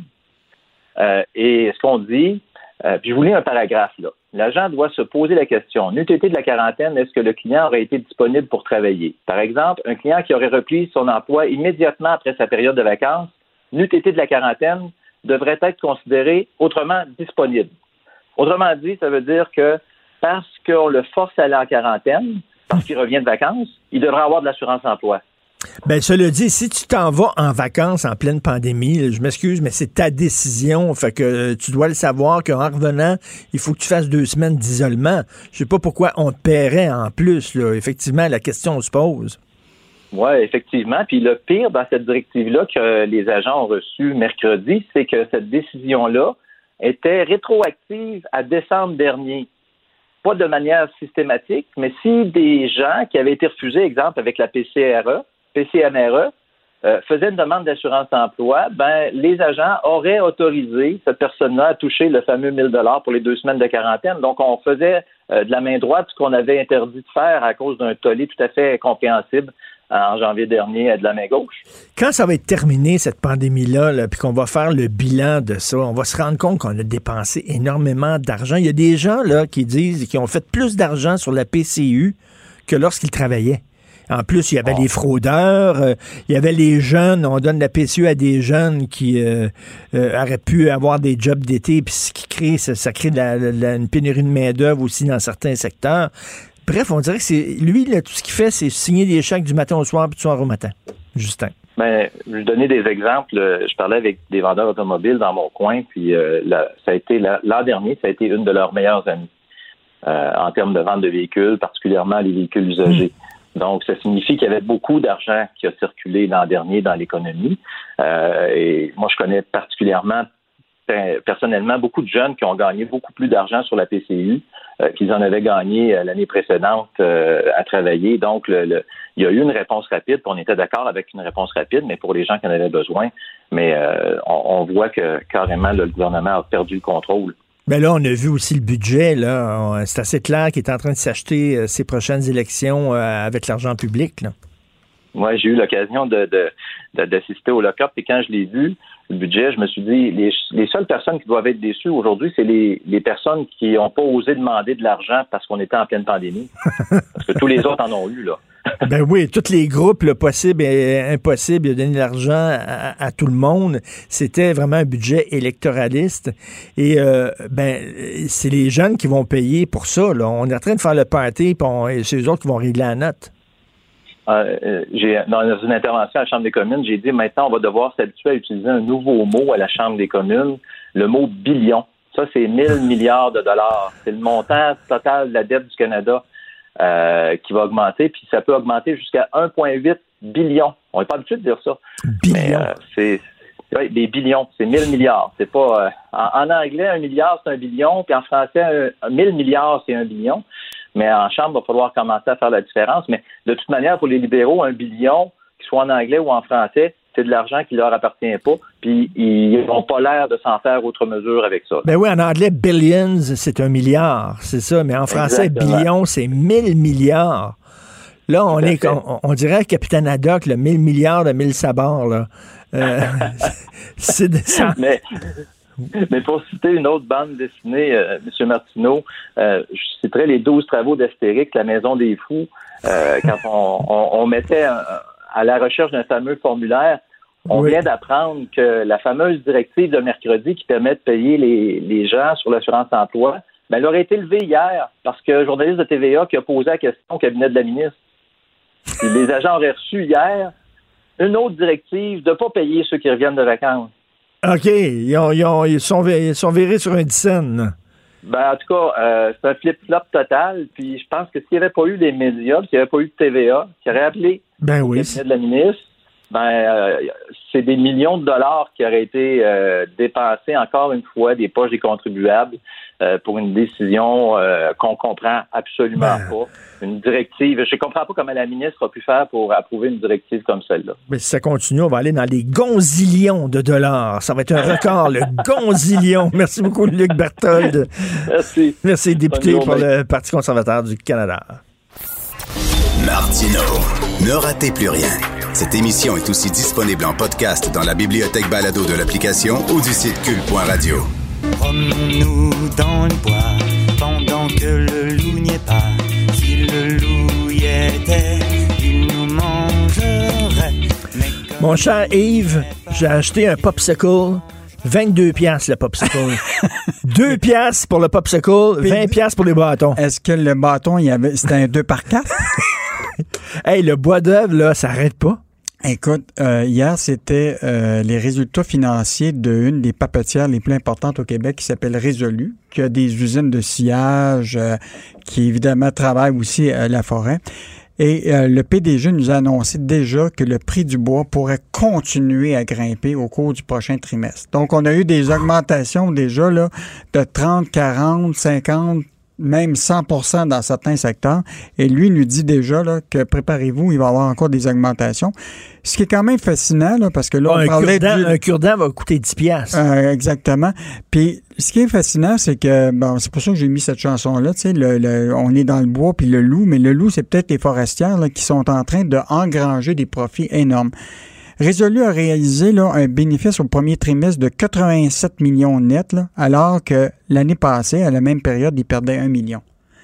Donc, euh, actuellement, là, le prix du bois, là, c'est une façon pour eux de renflouer complètement leur, leur, leur profit. Donc, Et- selon toi, ces augmentations-là ne sont pas vraiment justifiées? Ben, je dirais que, on évidemment, il y a toujours l'offre et la demande dans un système euh, capitaliste, mais il en demeure pas moins que la forêt québécoise nous appartient. Et euh, ce qui est fascinant, c'est qu'une grande partie aussi du bois du Québec est exporté aux États-Unis parce que ces entreprises-là vendent notre bois. Presque au moins 60% de la production du bois au Québec là, est exportée aux États-Unis. Ah. Et euh, donc, euh, je pense que c'est important de, de considérer que les profits actuellement des papetières viennent d'abord euh, justement de cette augmentation-là de- des gens qui veulent plus de bois. Les maisons sont en augmentation. Et moi, je te rappellerai ce que le Parti québécois avait soulevé comme euh, projet. Puis moi, je pense que ça n'a pas été euh, assez débattu. L'idée d'un, ce qu'on appelle un Patriot Act pour le bois. C'est-à-dire qu'une partie du bois des forêts québécoises serait réservée À nous autres? à nous autres. Ben oui. Puis peut-être à un prix qui serait relativement utile à nous, parce que c'est nous autres qui finançons les compagnies papetières dans des subventions, qui financent aussi la croissance de notre forêt québécoise. Non, non, c'est bien beau qu'ils fassent des ventes à l'étranger. Bravo, on est pour ça, mais à un moment donné, il faut penser à nous autres aussi. là. Et donc, euh, je, je pense que c'était une proposition qui a été euh, proposée par Sylvain Roy, là, qui est député euh, de Bonaventure à l'Assemblée nationale. Et cette idée-là, je trouve qu'elle n'a pas été assez discutée. Et donc, on, on- ça va revenir parce que avec l'augmentation du prix du bois, avec toute la gestion de la forêt, bon, tu sais que Richard Desjardins Oui, a ben quand oui. même euh, crié assez fort sur euh, la protection des zones euh, forestières.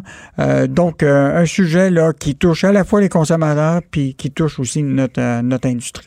Alors, on sait qu'Air Transat, euh, Transat a reçu de l'argent du gouvernement, puis en ont profité pour rembourser les gens qui avaient, enfin, qui avaient acheté des billets Euh, d'avion. Actuellement, là, comme je te disais hier, là, 700 millions d'aides du gouvernement fédéral et il y en a 310 millions qui est réservé à rembourser les 510 000 clients qui attendent qui ont pas eu, qui ont payé des billets puis qui l'ont, qui l'ont pas euh, euh, exercé. Euh, donc, tous les gens qui avaient un billet depuis le 1er février 2020 euh, vont pouvoir être remboursés. Et juste te dire, en l'espace de une heure et demie, il y avait déjà 30 000 personnes qui avaient fait des demandes de remboursement. Eh boy. Hier. Mais, tu sais, il était temps, là. Là, non, les gens là, voulaient vraiment avoir le remboursement, mais Ben oui. quand tu regardes la différence actuellement, ils devaient 573 millions de billets non vendus. Et là, le gouvernement leur donne 310 millions. Fait que il y a quand même un écart. Ça veut donc dire qu'ils vont en avoir qui vont devoir accepter peut-être des crédits pour des voyages euh, subséquents. Donc, euh, premier arrivé, probablement premier servi. Oui. Euh, donc, si tu veux faire rembourser, tu te, tu, tu te dépêches. Et il faut quand même pas oublier que Transat veut redébuter tous ses vols à partir de la mi-juin. Ben, donc, ça, c'est des bonnes nouvelles. Ça, c'est des bonnes non, nouvelles. toi, t'as hâte de voyager. Ah je oui, c'est comment j'ai hâte de voyager. Ça n'a pas d'allure. On faisait des plans, hier, ma blonde et moi, là, où c'est qu'on pourrait aller? Qu'est-ce que c'est ça? Mais on essaie de pas trop s'énerver parce qu'on sait pas encore. là. C'est pas sûr. Là, si on- Mais peut-être que avec ce qui se passe actuellement avec euh, Air Transat, peut-être que tu vas voyager dans un transporteur national qui pourra peut-être s'appeler Cube. Ben oui, écoute, là, alors, euh, le, grand patron d'Air Transat qui est en discussion avec Pierre-Carl Pelado, et je trouve que c'est un homme extrêmement intelligent qui a dit. Écoute, euh, Jean-Marc Eustache, qui est normalement un PDG avec très peu d'émotion, là, euh, on, le- on le connaît depuis des années. Aujourd'hui, il y avait une émotion assez importante là, en disant euh, les discussions vont bien avec Pierre-Carl Pelado. Comme il disait, je trouve M. Pelado extrêmement intelligent. On continue à travailler ensemble pour avoir une offre formelle et s'entendre sur une proposition qui va être ferme et contraignante. Et ça, ça, on le redit, hein, c'est pas québécois, c'est un titre personnel. là, Eh, Exactement. C'est Pierre-Carl Pelado, comme homme d'affaires, qui a proposé, euh, évidemment, 5 dollars de euh, l'action. Euh, et quand on regarde actuellement la Banque nationale, les, experts pensent que Air Transat n'est pas sorti du bois. Déjà, il prévoit que l'action va être plutôt autour de 3,50. Donc, euh, l'offre à 5 semble euh, assez raisonnable. Il y en a-tu d'autres euh, qui sont intéressés? Actuellement, il y a- on a posé la question hier à Jean-Marc Eustache et il n'a pas voulu dévoiler s'il y avait d'autres joueurs euh, euh, intéressés. Euh, mais évidemment, on veut garder ce fleuron-là ici au Québec. Ben on ne oui. souhaite pas que ça appartienne à, à- à des étrangers.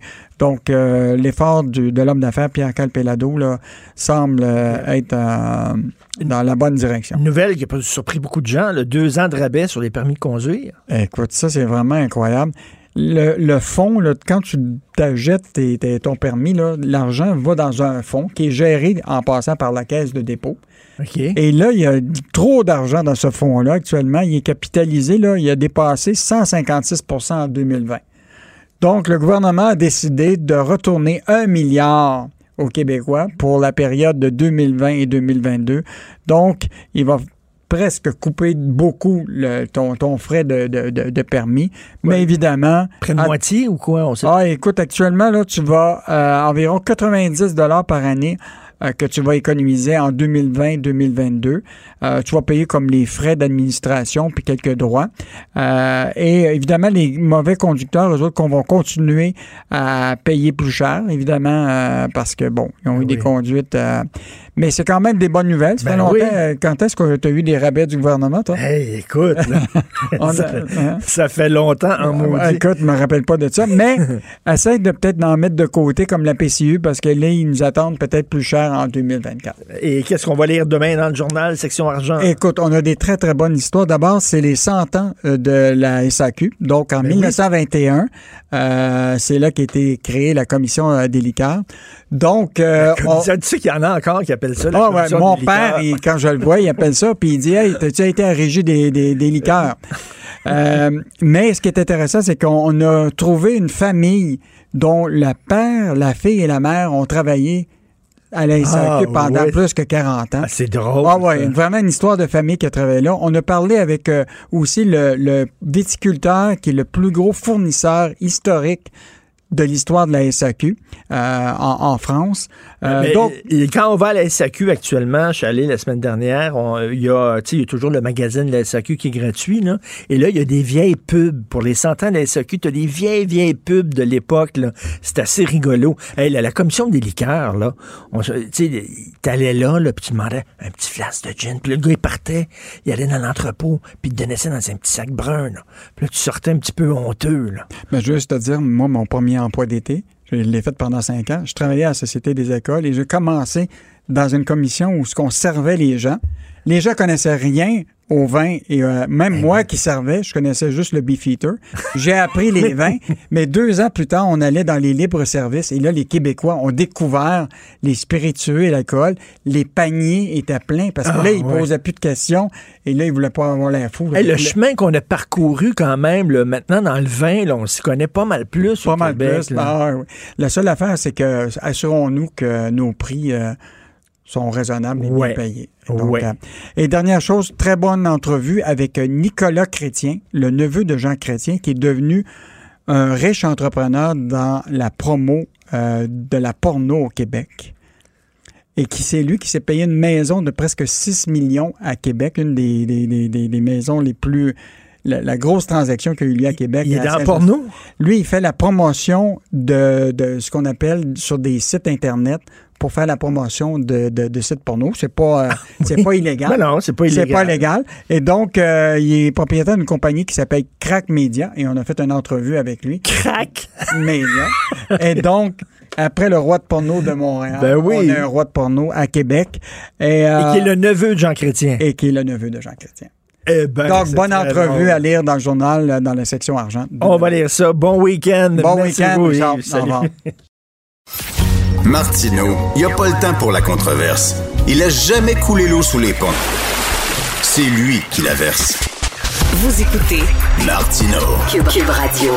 Alors, je discute avec Yasmine Abdel-Fadel qui est en présentiel. Salut. Bonjour. J'arrête pas de rêver ces temps-ci, cette semaine, à mes collaborateurs. L'autre jour, j'ai rêvé à Félix Séguin. Hier, j'ai rêvé à toi, mais il n'y a rien de compromettant.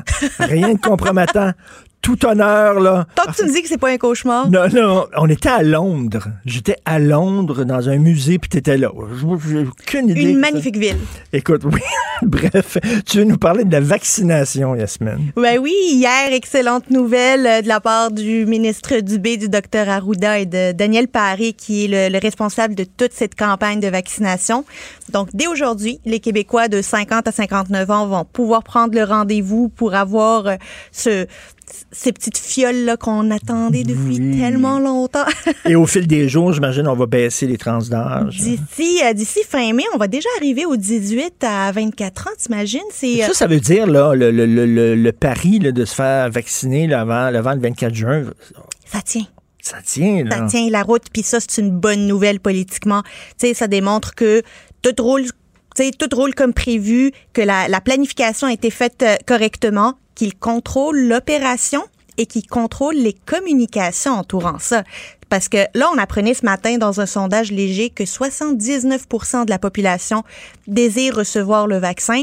Ça, ça veut dire que le monde a confiance au gouvernement quand il leur dit allez-y, allez vous bien. faire vacciner. Et- Ils, ils- ils- ils croient finalement les experts qui leur disent que c'est notre seul espoir. Et paraît-il qu'on pourra recevoir la deuxième dose plus tôt que prévu aussi? On l'espère, on croise les doigts. Il y a des vaccins qui arrivent, on va pouvoir être vacciné et reprendre le cours de notre vie.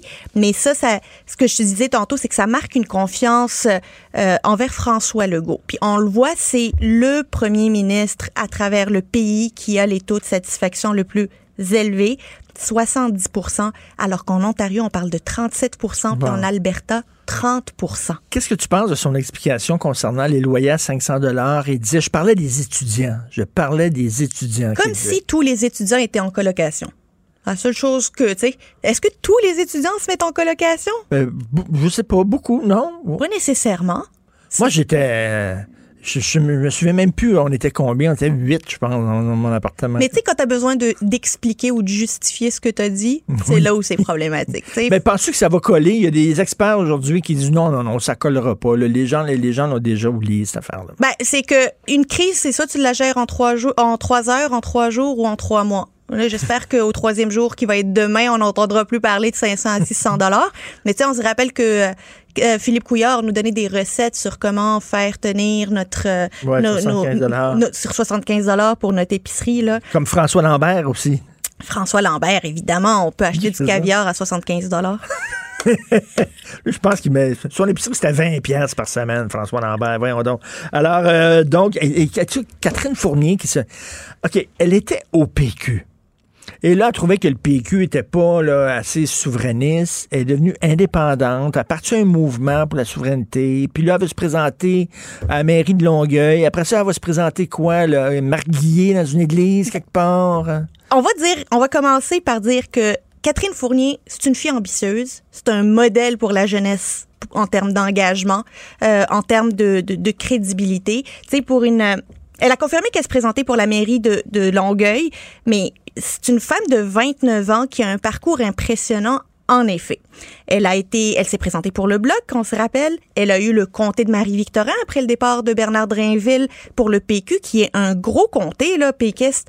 Euh, elle, elle, a- elle avait 24 ans quand elle a été élue à l'Assemblée nationale. Là, elle était très, très jeune. Puis elle a eu le courage de quitter le PQ et de vivre l'expérience de l'Assemblée nationale comme députée indépendante. Puis elle s'est quand même faite euh, remarquer comme députée indépendante. Mais elle veut être une euh, politicienne professionnelle. Genre, là, là, je vais essayer à la mairie de, de Longueuil, puis si ça fonctionne pas, ça va être quoi? Là, Tu sais, à un moment donné, elle peut avoir une autre job qu'en politique. Là, Ben, aussi, c'est là où je me dis, Longueuil, là, c'est pas un village.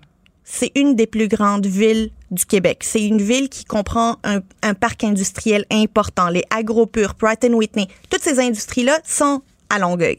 Puis là, je veux pas, je veux pas dire que c'est parce qu'elle est jeune, qu'elle est pas compétente ou qu'elle a, mais on peut-tu se dire que le plus qu'elle a géré, l'expérience de gestion qu'elle a eue, c'est son bureau de comté puis deux attachés politiques? Puis là, tu passes de un bureau de comté, deux attachés politiques à la STL, euh, la ville de Longueuil, siéger sur la CMM.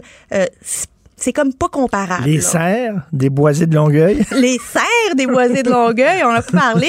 Mais là, on est, on parle des grandes ligues, puis on parle de la mairie la mieux payée. Tu sais, c'est pas, euh, c'est pas la, la, la mairie la, la, moins bien payée du Québec, là, c'est la mieux payée. Mais ça prend une expérience de gestion pour, euh, pour gérer euh, Longueuil. Puis ça me rappelle euh, Nicolas Girard. Ça te rappelle-tu que, tu, tu te rappelles-tu c'est qui? Nicolas Girard. C'était le député du PQ d'Angouin. Euh, qui était super bon en période de questions sur les questions de garderie. Oui. Quand il a perdu devant Françoise David, euh, il, il, a été nommé à l'AMT. Mais lui aussi, c'était juste son bureau de comté qu'il avait géré avant. Là. On, tu peux pas juste... Euh, ça tombe pas du ciel des capacités de gestion. Là. Puis je sais que le dernier mot appartient à la population, puis c'est la population qui va déterminer si Catherine Fournier a les compétences pour gérer leur ville. Mais encore là, c'est pas un village, c'est une force économique Longueuil. Ben oui. Autre chose, c'est. Puis euh, elle a un adversaire quand même de taille, l'ancien. Euh... Jacques Létourneau, président de la CSN depuis plus de 20 ans. Tu sais, euh, c'est pas. Quand même assez différent en termes de compétences de gestion. Mais, mais j'ai hâte de voir. Mettons qu'il est maire de Longueuil. Ouais. Puis là, c'est le temps de négocier avec le syndicat des cols bleus de Ça Longueuil. Va être beau à voir. J'ai hâte de voir comment il va se comporter. Popcorn! mais là, il va-tu démissionner de l'Assemblée nationale, Richard?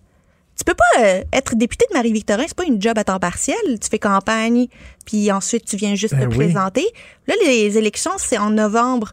Puis là, elle démissionne pas. Elle reste comme députée indépendante. Puis elle dit, ben regarde, euh, moi, quand je vais être en campagne électorale pendant 33 jours, je serai en sans solde.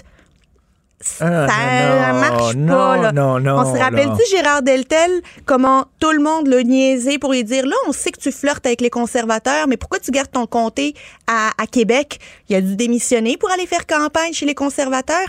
Ben, ce qui est bon pour Minou est bon pour Ah, Pitou. Ça, ça veut dire... Ça... Ça marche pas avec mon chum. Là. Je vais attendre de rencontrer quelqu'un d'autre avant de le laisser. Ben, elle dit si Ouais, je suis pas élue, je vais quand même rester députée euh, jusqu'à la fin de 2022. Puis de toute manière, je comptais pas me représenter. Mais là, ça marche pas. C'est pas un plan B, Marie-Victorin. je suis Tout à fait d'accord. là. Tout à fait d'accord avec toi. Bon week-end. Merci, bon Je me demande à qui je vais rêver ce soir comme collaborateur. Euh, Peut-être peut-être mon prochain, le Guy Perkins, qui, qui va suivre tout de suite après. Merci beaucoup, Yasmine. Bon week-end. Bon week-end, Richard. Martineau, il n'y a pas le temps pour la controverse. Il a jamais coulé l'eau sous les ponts. C'est lui qui la verse. Vous écoutez Martineau. Cube, Cube Radio. Alors, Guy Perkins est blogueur militant pour la laïcité et la pensée critique. C'est un grand, grand lecteur d'essais et aux deux semaines, il vient nous parler des livres qu'il lit et euh, des livres qu'on essaie là, de toujours euh, relier à l'actualité. Salut Guy. Salut Richard. Alors là, c'est euh, un livre sur l'esclavage, donc histoire de l'esclavage de- d'un homme qui a tout un nom, un Christian de la campagne. Oui, ben tu auras deviné que c'est un Français. Ben oui, de la campagne. Mais par contre, euh, par contre, euh, de la campagne, mais euh, de la campagne probablement sénégalaise, parce que euh, il est né au Dakar, au Sénégal. C'est là qu'il a grandi, mais il est quand même d'origine française. et puis c'est un, livre qui, qui est quand même pas un livre récent, c'est un livre qui date de 2002. OK. Pourquoi, pourquoi j'ai fait ça? C'est que je suis allé chercher dans, dans, dans, dans mes archives que j'avais dans la bibliothèque. Parce que j'écoute depuis un certain temps euh, tout le discours, euh, euh, comment dire, victimaire et surtout accusateur des, des woke. On a l'impression que pour eux, que le, avant le- leur arrivée, que l'histoire n'existait pas. Et puis, ça- de- des fois, je m'influence moi-même parce que j'ai fait une publication dernièrement sur ma page Facebook où je faisais référence justement à cause de tous ces commentaires-là, à quel point j'avais été marqué dans mes jeunes années par la série Roots. Oui, que tu Euh, as revu récemment, la série Roots Racine, et c'était la première fois à la télévision américaine où on parlait ouvertement et franchement de l'esclavage. Euh, de l'esclavage, de, de l'his- de- justement de l'histoire des Noirs, et puis ça avait été un succès incroyable à l'époque, parce qu'on était tous dans une mouvance à ce moment-là. Tu sais, on, on- ça faisait à peine dix ans que les lois des droits civiques avaient été mises en place en 64. Donc, euh, la série est apparue en 76. Il y avait tout ce courant-là. C'est un courant humaniste qui était, lui, justement, qui était à l'origine de tout le, démarrage de, se remettre en question, justement, sur les facteurs moraux qui, sont définitivement pas venus des religions, des, courants humanistes qui, eux, originaient justement des courants de, pensée des, euh, des Lumières. Parce que les Lumières, eux, n'ont pas nécessairement créé l'humanisme, c'est par après que c'est venu, mais c'est tout un, justement un enchaînement d'évolution des idées qui a amené à ça. Mais le, livre dont tu parles, Histoire de l'esclavage, j'espère qu'il parle pas seulement parce que oui, c'était épouvantable, c'est une tâche épouvantable sur les États-Unis, cette histoire-là, mais il y a d'autres peuples et d'autres races aussi qui ont pratiqué l'esclavage. Est-ce qu'il en parle, cet auteur-là? Euh, tout à fait. C'est ce que j'apprécie de ce type-là, parce que bon, à la base, c'est un c'est qu'on lui se classifie comme un philosophe, euh, politologue, euh, historien des, des, des, des, idées, des idéologies. Donc, le livre qu'il nous offre, c'est un livre qui est à la fois objectif, mais engagé, parce que c'est ce que j'aime. Mais par contre, quand il est critique, il critique envers tout le monde, parce que lui, son but, évidemment, il va dire, ben voici qui on peut indiquer comme qui ont fait partie de tout ce phénomène-là de, l'esclavage, mais il ne veut, pas, veut pas faire un procès. Lui, il fait le procès justement de cette idéologie-là de l'esclavage. Mais après ça, ben, ça s'arrête là. Lui, il, son, son, but, c'est de faire la promotion de l'humanisme, de, de, de, créer un courant égalitaire que malheureusement, nos animaux veulent, veulent mettre l'âge dedans. Là. Écoute, toi, t'es, c'est pas tout le monde qui le sait, mais tu es membre des Premières Nations. Tu es, euh, euh, Huron-Wendat, euh, euh, chez, les, chez les Premières Nations, est-ce que ça se pratiquait, l'esclavage? Euh, ça a été vu, ça évidemment, il n'en parle pas là, dans, dans, le livre que j'ai lu, mais par contre, il y a un livre d'un auteur Cherokee que j'ai lu il y a quelques temps qui, lui, faisait la mission que les Cherokees avaient eux-mêmes eu des esclaves. OK. Mais encore là, si on parle justement de, l'histoire de l'esclavage, c'est-à-dire, bon, on peut pas dire que l'esclavage a toujours existé, parce que, encore là, moi, je suis, quelqu'un aussi qui va faire la promotion de la, big history, ce qu'on peut pas regarder aujourd'hui strictement dans, dans, l'orniette des, des 500 dernières années, parce que notre histoire provient de loin, depuis l'apparition des sapiens, de, de, de 300 000 ans, mais sauf que depuis 5 000 ans, il y, a, une accélération justement de des idéologies euh, qui se fait. Et puis, euh, on peut pas, on peut, pas mettre de côté justement toutes les influences qui nous ont précédés parce que l'histoire, c'est un, chemin, c'est un courant qui se poursuit, mais qu'on n'est pas personne isolée. Puis pour ce qui est de l'esclavage des Noirs, euh, je m'excuse là, mais je veux dire, euh, tout le monde, euh, tout le monde doit se regarder dans, le miroir parce que tout le monde est coupable là-dedans, que ce soit les blancs, les, musulmans et aussi les Noirs eux-mêmes, parce que dans, l'Afrique subsaharienne, justement, c'était un, continent qui était très tribal, qui était où chacune des tribus était en guerre l'une contre l'autre. Puis le dominant, justement, euh, allait lui-même faire les razzias pour les amener aux Blancs sur les côtes pour les vendre. OK, donc les Noirs, entre eux, faisaient participer à ce système d'esclavage-là, c'est-à-dire qu'ils euh, faisaient des razzias, puis ils allaient, les vendre aux Blancs. Et comme tu disais, les ben, musulmans... aux, Blancs sur la côte ouest, puis aux musulmans sur la côte est. C'est ça, parce qu'il y, avait aussi du, euh, du, trafic d'esclaves chez les musulmans, qui était un gros, un gros trafic aussi. On en parle très peu, ça aussi. Eh, exactement, parce qu'évidemment, là, tout le monde va, il y a encore un débat, c'est-à-dire sur les chiffres exacts. disons qu'en nombre de chiffres absolus, euh, sur les estimations qui se font d'une année à l'autre, euh, ça va quand même se ressembler en termes de nombre absolu sur le nombre de Noirs qui sont allés du côté de, la traite transsaharienne versus la traite transatlantique. Euh, ce, qui, va être la différence, c'est que le, le Moyen-Orient, ça s'étend sur une période d'environ 1300 ans, parce que le, début de la traite transsaharienne des Noirs coïncide avec l'apparition de l'islam et son expansion. Euh, mais c'est drôle parce que tu parlais des woke au début, mais les woke, ils dénoncent énormément, avec raison, l'esclavage qui existait aux États-Unis, mais c'est drôle, ils sont très, très discrets quand c'est le temps de, dénoncer l'esclavage qu'il y avait dans d'autres sociétés. On, on les euh, entend peu. Tout à fait. Puis moi, j'ai appris beaucoup de choses là-dedans. J'ai été quand même très surpris parce que comme tout le monde, Richard, on est là à regarder les États-Unis avec un œil très critique, à raison, parce que bon, euh, que, que ce soit euh, l'esclavage d'une personne ou de 11 millions de personnes, on va, euh, c'est inacceptable, c'est immoral. Mm. Par contre, je suis surpris parce que justement, l'auteur, c'est comme un genre de départage. Parce qu'évidemment, ceux qui ont démarré au 15e siècle la traite des Noirs, c'est essentiellement le Portugal et ensuite euh, l'Empire espagnol. Parce que l'estimé qui est fait est d'environ 11 millions sur une période d'environ 150, 150 euh, à 300 ans. Il y aurait eu 11 millions d'Africains qui auraient été euh, transportés d'Afrique Eh, vers les Amériques. C'est énorme, 11 millions de Mais personnes. là, là, là j'ai eu vraiment une surprise. C'est là qu'on voit justement que les discours euh, sont, sont biaisés parce qu'on on ne dit pas tout. Parce que lui, ce qu'il dit là-dedans, c'est que sur ce 11 millions-là, euh, combien t'estimes, Richard, qu'il y en- qu'il y en a eu de, de, de, de- d'envoyés aux États-Unis?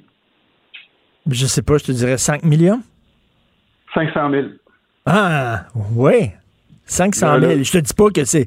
Ça veut pas dire que je veux pas minimiser non plus, Moi non plus, moi non plus, mais c'est parce qu'il y a, y, y une partie du discours qui est oubliée parce que sur les 11 millions, il y en a 4 millions qui sont allés au Brésil. Puis ça, il n'y a plus personne qui en parle. 4 millions au Brésil. Oui. Puis, puis euh, dans, les, dans les pays musulmans, il y en avait plusieurs millions aussi, là. Encore là, comme je te disais, le- sur le, le- le nombre total absolu, euh, les, euh, encore là, les gens vont, vont- vont- vont- vont se critiquer, mais ça, ça va jouer à peu près à, à ça dans les 11 à 15 millions, mais sur une période de, de 1300 ans. Mais c'est vraiment incroyable à quel point il y a certains, certains groupes militants antiracistes ont l'indignation sélective. C'est-à-dire qu'on vise toujours les mêmes gens, là. Et, et ce qui- et ce qu'il faut retenir aussi, Richard, parce que tu sais que je suis très critique des religions, les gens vont penser que je suis critique des religions strictement sur l'aspect théologique. Sur l'aspect politique, parce que les gens vont dire, hey, ben, c'est- sûr que ça n'a pas de bon sens. Mais à l'époque, ça faisait partie de l'ordre naturel des choses d'avoir d'avoir des classes de gens, d'avoir des cas, qu'il y avait des gens qui étaient considérés comme inférieurs. Mais pour ce qui est des Noirs, ce que peu de gens savent encore, puis que l'auteur aborde un peu, mais j'ai fait aussi d'autres recherches euh, en parallèle, mais il reste que toute cette, euh, euh, bigoterie qu'on a envers les Noirs provient justement des livres abrahamiques qui tirent ses sources dans la Genèse, dans l'histoire de Noé, étrangement. Parce que Noé, parce que ça, toute l'histoire part, ça, ça a l'air exagéré mon affaire, mais c'est carrément ça, parce que la justification morale, parce que bon, l'objectif au départ de la- l'esclavage était dans un objectif mercantile, mais la justification, elle allait chercher euh, dans la Bible ou dans, dans les textes abrahamiques, parce que j'insiste sur le texte abrahamique parce que autant euh, le judaïsme, le christianisme et euh, l'islam vont chercher ses sources là-dedans.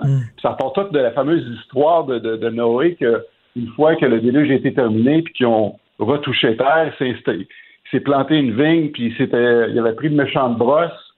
À partir du vin qui s'était fait, il s'est endormi tout nu. Puis son fils euh, Shem, Cham, c'est-à-dire, euh, l'a vu tout nu. Puis ça, c'est une, vraiment là, la pire affaire que tu peux faire, c'est de voir la bisoune de ton père. là. Puis là, ben, lui, il avait averti ses deux frères qui venaient de voir la bisoune de son père. Puis là, ben, ils sont allés l'adriller pour cacher son sexe, parce que c'était vraiment inadmissible. Mais Noé s'en est rendu compte. Puis là, il a jeté une malédiction sur Shem et sa, sur Shem et sa descendance. Et euh, il l'a condamné à ce que ses enfants, les enfants de ses enfants, soient, soient des esclaves. Puis quand on regarde la table des peuples de la Bible, tous les descendants de Cham allaient avoir la couleur de peau noire. Coudon, une autre, une autre bonne raison de détester la religion, tout ça parce qu'il a Ben- vu la bisoune de Noé. Écoute, on, on rappelle qu'on- je savais pas, je savais même pas que Noé avait une bisoune. Donc, Oui. on, on rappelle euh, le livre de Christian de la Campagne, Histoire de l'esclavage, qui est disponible dans toutes les bonnes librairies. Merci beaucoup, Guy. Bonne semaine, bon week-end, week-end. Salut. Martino, souvent imité, mais jamais égalé. Vous écoutez Martino, Cube, Cube Radio. Alors, nous discutons avec l'excellent correspondant à Paris pour le quotidien Le Devoir et collaborateur ici à Cube Radio, Christian Rioux. Bonjour, Christian. Bonjour, Richard. Bonjour. Alors, je me demandais comment la France allait célébrer euh, le bicentenaire de la mort de Napoléon. Et là, ça va se faire, ça a l'air, en toute discrétion, comme si on avait presque honte. Oui, écoutez, ça va, euh, ça va se, mais mais ça va se faire. Disons qu'on a pu, euh, on, on a eu peur que ça ne se fasse pas. Oui, ça, ça va se faire, mais ça va se faire quand même assez discrètement.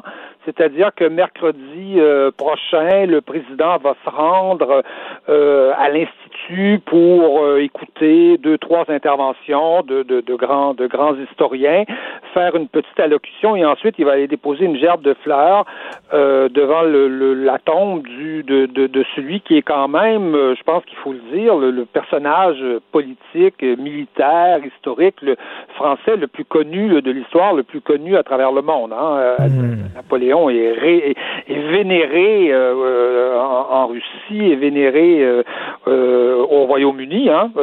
pourtant, c'était c'était ses ennemis.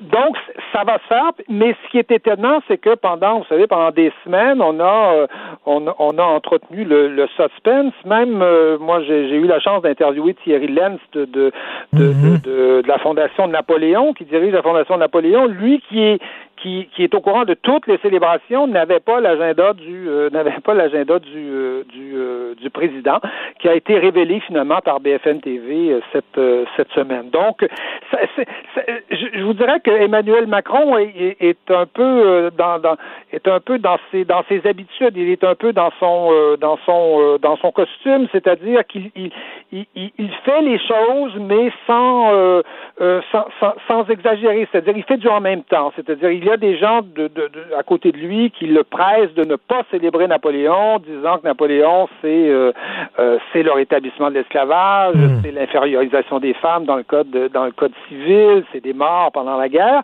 Alors il y a des gens qui lui disent ça. D'autre côté, il y a des gens qui lui disent un peu ce que je vous disais. C'est quand même le personnage historique le plus connu euh, de, de l'histoire de France, le plus le plus le plus admiré à l'étranger. C'est un personnage qui a fondé la France moderne. Je pense que ça c'est absolument incontestable incontournable. Et là, il y a des gens qui lui disent ça. Et lui, il fait quelque chose un peu entre les deux. C'est-à-dire, il en donne un peu, euh, un peu à tout le monde, un peu comme, euh, vous savez, la semaine dernière, il était, il donnait une entrevue en anglais sur euh, sur CBS où il où il parlait de déconstruction de l'histoire, hein, de, de notre propre histoire. C'était c'était ses termes. Euh, il le fait en anglais. Je ne sais pas s'il aurait tout à fait le courage de le dire exactement de la même façon en français parce que ça serait extrêmement mal reçu. D'ailleurs, ça a été très mal reçu euh, euh, en France cette déclaration. Mais voilà, c'est un peu l'entre-deux là du, du président du président Macron sur ce sur ce sujet-là. là, votre texte aujourd'hui s'intitule Déconstruire. Pour ceux qui ne sont pas au fait du vocabulaire woke, c'est quoi la déconstruction de l'histoire? Oui, écoutez, euh, la, la, déconstruction, je, on n'entrera pas dans les détails de tout ça. Euh, je ne suis pas non plus euh, convaincu d'en comprendre tous les, toutes les subtilités. Mais bon, la, la déconstruction, c'est un courant philosophique auquel a été associé le, philosophe français Derrida. Mm. Mais il est vrai que depuis un certain nombre d'années, il y a, il y a une tendance, je dirais, en histoire, à déconstruire l'histoire. C'est-à-dire qu'on on est, on, on, doit, on doit, on doit démonter dans le fond les, les mythes, euh, les mythes du passé, euh, euh, démonter un peu les héros, chercher les mensonges, hein, les, messages cachés, essayer de, comprendre qui a fait ça, pourquoi, quels étaient les intérêts. je vous dirais que là-dedans, le, travail normal de l'historien, c'est effectivement de, comprendre et s'il y a des messages cachés, de les, de les divulguer et de les mettre en évidence. Ceci dit, est-ce que le travail de l'historien, c'est de systématiquement détruire euh, toute la mémoire d'une nation et d'un peuple?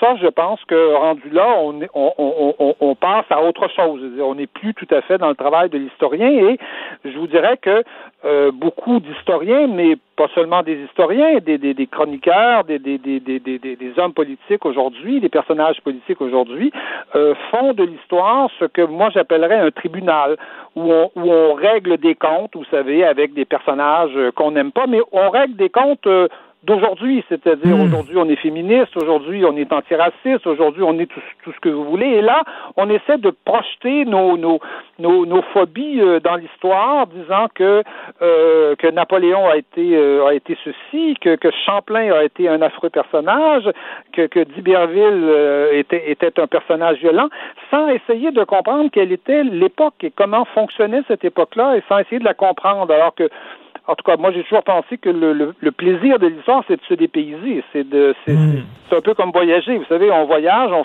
on va dans un pays africain, on s'assoit à la terrasse d'un café et on se dit, euh, tous mes repères sont disparus. Je dois essayer de comprendre ce qui se passe ici à partir, à partir de rien, à partir de, de la réalité d'ici. Et l'histoire, normalement, je pense que ça devrait être ça. C'est-à-dire que on devrait faire de l'histoire pour nous faire comprendre comment fonctionne euh, fonctionnaient ces gens-là, à partir de quoi ils réfléchissaient, comment ils voyaient le monde. C'est ça qui est passionnant dans l'histoire. C'est pas de régler nos comptes à nous et, et, et, et d'appliquer nos, euh, nos, nos préjugés et nos, euh, et nos et nos formes de pensée et nos mythes euh, sur des personnages qui n'en avaient absolument aucune connaissance. Hein. Aller parler du féminisme à l'époque de, de, Napoléon. Bien sûr que Napoléon a, a inscrit l'infériorité des femmes dans dans le dans juridique du moins des femmes dans le code civil, mais euh, mais personne n'a proposé le contraire. Euh, à cette époque-là, bien sûr, on peut nous sortir deux ou trois féministes qui ont écrit des manifestes à l'époque, mais personne ne les a lus, personne personne ne, les connaissait. Donc euh, donc Napoléon n'était que sur ce sujet-là n'était qu'un homme de son époque, alors que sur tellement d'autres sujets, il était à en, en, avance à peu près sur sur tout le monde. Il semble que s'il un Français qui a été important dans l'histoire de l'humanité, c'est bien Napoléon. Je vous avoue, Christian, que en début de semaine, j'ai commencé la lecture de la monumentale biographie de Napoléon par Patrice Guenifé. Euh, le premier tome est sorti il y a quelque temps. Et vous savez qu'il y a un courant dans l'histoire qui dit que les, les hommes, euh, les, les, les, politiciens, les personnages marquants de l'histoire, ils n'ont pas fait grand-chose finalement. Ils n'ont fait qu'incarner des, des mouvances populaires. Et bon, euh, mais s'il y a quelqu'un qui a tordu le coup de l'histoire et qui était maître de son destin, c'est bien Napoléon. Et moi, je, ne savais pas, mais sa carrière a été très courte. Hein? Il est passé vraiment de zéro, d'inconnu, de petit euh, officier à presque, mon Dieu, euh, empereur, à empereur en, en dedans de quoi, 6-8 ans. Oui, à peu près. Ben, le, je dirais que l'ensemble de sa, de sa, de ce qu'on pourrait, pourrait appeler sa, carrière s'étale sur 10-15 ans euh, à peu près. Euh, sur 15 ans, oui, dont 5 ans passés à l'étranger, hein, euh, à, à, guerroyer, à, à, refaire en bonne partie les guerres qui avaient été amorcées au moment de, au moment de la Révolution. Mais c'est vrai que c'est vrai que que Napoléon, c'est, je dirais que c'est le symbole euh, de ce qu'un individu peut changer dans l'histoire. Ben bon, oui. euh, euh, le, le, le, un, un, homme seul peut pas faire l'histoire, c'est bien évident. Il doit arriver dans, dans des, un contexte particulier, dans un dans un dans, dans un dans, dans, une histoire bien bien bien précise, mais les individus aussi jouent un rôle dans l'histoire et je pense que la, démonstration de ça, c'est effectivement la carrière de Napoléon qui, en 15 ans, va euh, euh, radicalement changer la France et, et, et, et changer le monde, ce qu'on appelait le monde à l'époque, c'est-à-dire principalement, euh, principalement l'Europe et les, et les pays et les, et les pays autour. Il va, il va, il va amener des changements absolument fondamentaux. D'ailleurs, Napoléon est lui-même le, le, le résultat de la Révolution française qui va permettre à des gens de bon, Napoléon n'était pas pauvre, il était, il était, euh, c'était de la bourgeoisie de, de, de province, on, on, pourrait dire, mais euh, mais il n'était pas riche non plus, c'était pas, c'était pas un noble, etc. Donc c'était euh, donc donc donc Napoléon quelque part vient de vient d'une extraction plutôt plutôt modeste mmh. et, et, il va représenter justement toute l'idée de la méritocratie, il va créer tout un système qui va qui va s'étendre partout où on gravit les échelons non pas par à cause de sa naissance, non pas parce qu'on est noble, etc., mais parce qu'on on le mérite. Et il va rassembler autour de lui des gens absolument extraordinaires. Tous ces généraux sont des gens, justement, qui gravissent ces échelons et qui ont écoutez, ces gens-là ont 25 ans, ces gens-là ont 27 ans, euh, à peine à peine 30 ans, et ce sont euh, ce sont ce sont des, des ce sont des têtes euh, bien faites, bien formées, cultivées, euh, intelligentes. Vous savez que Napoléon traînait à peu près 5 ou 10 000 livres avec lui en campagne. Hein? oui, il se promenait avec des grosses malles sa bibliothèque de, de, de, campagne, de guerre, c'était des malles avec à peu près 5 ou 10 000 livres. Il fallait absolument qu'il ait tout ça à côté de lui tout le temps. Il lisait tout le temps, sans arrêt. Il écrivait sans arrêt tout le temps. Il mangeait très rapidement, semble-t-il. Et donc, euh, et donc, effectivement, c'est c'est c'est le symbole de ce que vous Mais... dites. Euh, le rôle qu'un qu seul qu'un individu seul peut jouer dans l'histoire. Mais quelle tristesse qu'on soit rendu là que la France maintenant que le président français euh, lui rende hommage de façon là, presque discrète. S'il pouvait le faire en pleine nuit, aller déposer sa jambe de fleurs, il l'aurait fait pour pas qu'on le oui. pour pas qu'on le prenne en photo. Oui, absolument. Et je, je vous dirais que c'est pas c'est c'est pas parce que euh, parce que ces personnages historiques-là n'ont pas euh, ne sont pas estimés par par le peuple, mais c'est qu'aujourd'hui il y a une telle force, une telle une telle euh, tel poids mé- médiatique sur, ce- sur sur sur ce genre sur ce genre de choses-là. Même le New York Times, imaginez, s'est mis à blâmer la France en disant qu'il fallait pas qu'il fallait pas cé- célébrer Napoléon. Ah, ah, ah. On pourrait comprendre, on peut comprendre que que, que Napoléon, tant les Américains que les Anglo-Saxons l'ont jamais beaucoup aimé, mais bon, c'est pas grave. Mais euh, mais mais le, le poids est tel aujourd'hui qu'effectivement les hommes politiques n'osent plus euh, n'osent plus célébrer ce genre euh, ce genre de personnage. C'est comme si euh, c'était il était tabou aujourd'hui de dire qu'il y a eu oui des grands hommes, des, des femmes des femmes aussi, et que et que et que les hommes font l'histoire. D'ailleurs, vous voyez bien souvent que l'histoire, des fois, à l'école, est, est réduite à, euh, dans le fond, à, à un traité d'économie ou de, ou de, ou de sociologie. Et euh, je, je vous avoue que des fois, dans les, dans les manuels scolaires, j'aime bien, moi, feuilleter les manuels scolaires euh, d'histoire au primaire, au secondaire, souvent au, au Québec. On cherche, on cherche nos, les héros de notre jeunesse. Hein? On, on, les- trouve plus. C'est comme si on avait fait euh, disparaître euh, ces gens-là parce que parce que les pauvres ils étaient pas parfaits, parce que euh, Champlain peut-être avait des préjugés, parce que d'Iberville a eu une histoire, un procès avec une femme qui lui a fait un procès parce qu'il lui aurait fait un enfant. Euh, et voilà. Et à partir de, de détails anodins comme ceux-là, euh, on, on, on, on fait on fait des procès systématiques et on éradique dans le fond Ben des oui, personnages. Et c'est- je vous- vous c'est dirais que ridicule. vous savez qu'un peuple qui n'a pas d'histoire, je pense, est un peuple qui n'a pas d'avenir non plus. Et comme vous dites à la fin, à la fin de votre chronique, euh, il n'y a rien d'étonnant à ce que le grand Camille Lorrain, euh, euh, Lorrain a eu droit qu'à une vulgaire promenade alors qu'il mériterait un boulevard. Pourquoi pas un sentier pédestre? Il a fallu Oui. se battre pour lui donner son nom à une petite, petite promenade d'une allée. Donc, euh, pour Camille Lorrain, c'est vrai que c'est complètement fou, cette censure woke-là. Ben, merci, Christian. Et euh, on pourra peut-être s'en parler de vive voix parce que si tout va bien, je pense que je pourrais aller dans votre coin cet été. Oui, ben pourquoi pas, et, et, et, et vice versa. Ben oui, ben oui, je pense qu'on va- pourra enfin se voir en, en personne. Merci beaucoup. Donc, déconstruire aujourd'hui dans le devoir. Merci, Christian Rio. Joignez-vous à la discussion. Appelez ou textez le 187 Cube Radio 1877 827 2346. Le, le commentaire de Mathieu Boccoté, dépensé pas comme les autres. Alors, Mathieu, la CAQ a reculé concernant l'idée d'organiser un référendum sur la réforme du mode de scrutin, mais ça veut peut-être pas dire qu'ils ont enterré l'idée de réformer le mode de scrutin. Ça, on ne sait pas encore. Non, mais ça laisse quand même croire, vu la réaction des différents mouvements, des différents milieux, que cette proposition, qui était hasardeuse depuis le début, à mon avis, qui est une mauvaise idée, qui est une espèce de lubie euh, portée par une certaine mouvance qui a réussi à imposer cette exigence-là dans le débat public, mais qui n'est pas partagée par la population, qui est globalement satisfaite de son système démocratique, eh ben, peut-être est-ce qu'on est en train justement d'éviter cette réforme du mode de scrutin qui serait une mauvaise idée.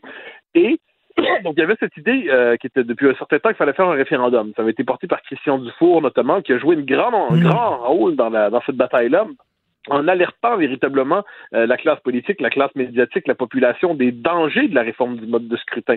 À quel point ça risquait d'entraîner une perte de pouvoir pour les francophones, ça allait nous entraîner une perte de pouvoir, de notre capacité d'agir collectivement pour notre gouvernement, ça allait entraîner un éparpillement de notre société dans une société déjà éparpillée. Il y avait mené toute une bataille autour de ça. Ça fait des années, en fait. Moi, je me rappelle, depuis le début des années 2000, Dufour, chaque fois qu'on veut réformer le mode de scrutin, euh, se mobilise et puis alerte la population. Et là, il l'a fait avec un livre tout récemment qui était, euh, ben, tout récemment, il y a près un an et demi, qui était d'une efficacité redoutable.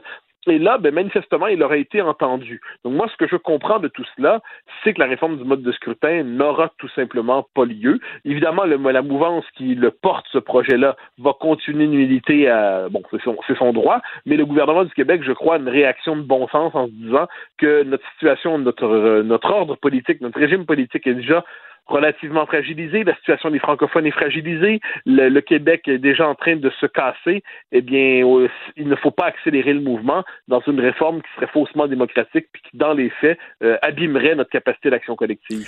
Mais toute l'idée de la proportionnelle, ça va tellement dans l'air du temps. Tu sais qu'aujourd'hui, les gens, par exemple, prenons les émissions de télévision on voudrait, on voudrait que les émissions de télévision reflètent la composition démographique du Québec à la lettre. C'est-à-dire que s'il y a 1 de nains au Québec, il y aurait 1% de nains dans les émissions du Québec. S'il y a 1 d'unijambistes lesbiennes, il faudrait que ça se retrouve aussi. Fait que c'est ça, la proportionnelle, c'est il y a 1% des gens qui votent pour le parti des Martiens, ben il y aurait 1 des... Ça va dans l'air du temps, là. Oui, c'est se sentir non représenté quand on a quand on n'a pas exactement notre petite opinion, notre petit segment. Euh, moi, j'entends quelquefois dire euh, pourquoi les souverainistes plus conservateurs n'auraient pas leur propre parti? C'est pas l'idée. L'idée, c'est pas de s'éparpiller infiniment idéologiquement.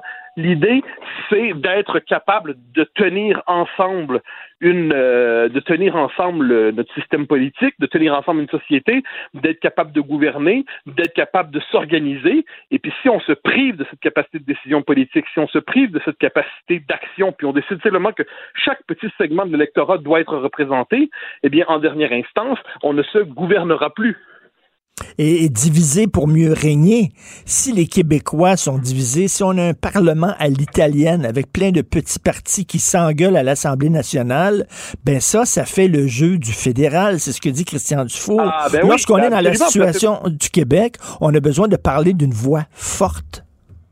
Oui, eh ben, absolument. Ça, c'est la. Je pense que l'argument principal de Dufour, c'est de dire qu'en dernière instance, on allait perdre en pouvoir politique au Québec. Les francophones allaient perdre en pouvoir politique. Le Québec allait perdre en pouvoir politique dans une illusion démocratisante, mais c'est pas la vraie démocratie. La démocratie, c'est démos et kratos. C'est le peuple et le pouvoir. Eh si le pouvoir est désubstantialisé, si le pouvoir est vidé de lui-même, si le pouvoir est euh, et finalement devient illusion. Et si on décide de sacrifier la souveraineté ou la capacité d'action au nom de la représentativité maximale et, déréalisée, eh bien, en dernière instance, euh, c'est une, une, démocratie qui se retourne contre elle-même. Donc, le, que la CAQ, là-dessus, ça y a pris du temps quand même s'ajuster, à mon avis. La CAQ n'aurait déjà pas dû s'engager là-dedans, euh, mais là qu'elle mette le le frein, qu'elles disent, ben là, ça va trop loin, puis là, bon, il y a le prétexte de la pandémie, mais bon, si en politique, on cherche toujours le prétexte qui va nous permettre de, couvrir ses actions, ça, c'est du calcul politique pour le meilleur et pour le pire. On aurait préféré que la CAQ dise non clairement au nom du principe même, que se réfugie pas derrière la pandémie. Il n'en demeure pas moins que c'est une bonne chose. Je crois que le Québec ne, ne se perde pas là-dedans, et la CAQ a un réflexe de bon sens. La meilleure chose à faire, quelquefois, c'est de ne rien faire, et dans les circonstances, la CAQ fait bien de ne rien faire. La position du PQ est assez bizarre parce que, bon, euh, je sais pas si on fait de la petite politique avec ça, mais le PQ semble dire, ah, la CAQ, il avait promis, puis bon, c'est une autre promesse que la CAQ n'a pas tenue. Mais en même temps, est-ce que le PQ se rend compte que la proportionnelle, ça serait pas bon pour le Québec?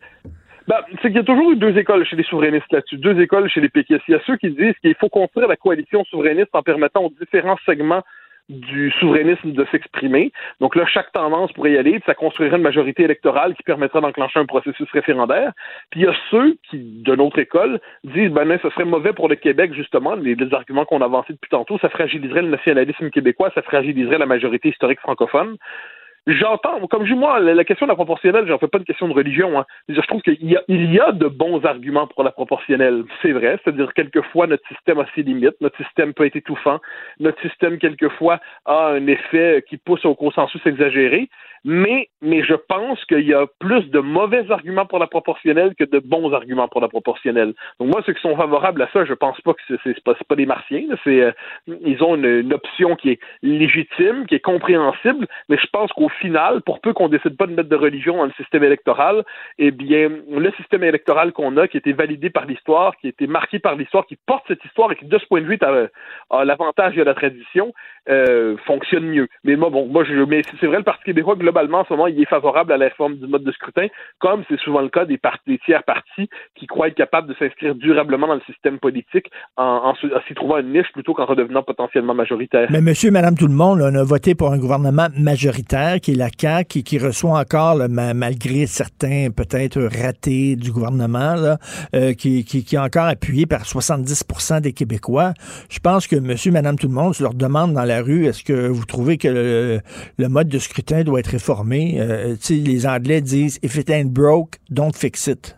Oui, ben voilà, je pense qu'il y a derrière ça, il y a toute une mouvance qui, euh, qui est un peu usé, cela dit, qui, euh, qui vient de ceux pour qui, qui n'acceptent pas l'idée qu'un système soit porté par le poids de l'histoire, hein, que la, la tradition n'est pas suffisante, il y a toujours le, le mythe, on va tout reconstruire euh, sous le mode du contractualisme intégral, on va tout reconstruire dans le planifier dans le moindre détail. Eh bien non, quelquefois un système avec ses contradictions et ses limites qui a été validé par l'histoire, qui est porté par une tradition démocratique auquel les gens sont habitués, qui permet de former des gouvernements qui savent gouverner, qui permet aux francophones d'être euh, de, de, de demeurer le cœur du système politique. Bon, mais moi, je ne vois pas de. Je, je pense, comme dit, ce sont des arguments. De, j'accepte d'entendre les autres. On n'est pas ici, je pense, devant une question de de religion, de philosophie politique profonde, de, de vision incompatible de l'existence. On fait juste voir c'est quoi le meilleur système. Et puis nous, finalement, quand on peut changer, c'est le moins qu'on puisse dire au fil du temps, il nous a bien servi comme peuple. Et Ma euh, Mathieu, en terminant, comment on se sent quand on est un people? Parce que les gens qui nous écoutent, OK, vous savez que Mathieu a fait tous les journaux, les radios, tout ça. Mathieu est dans le Paris Match.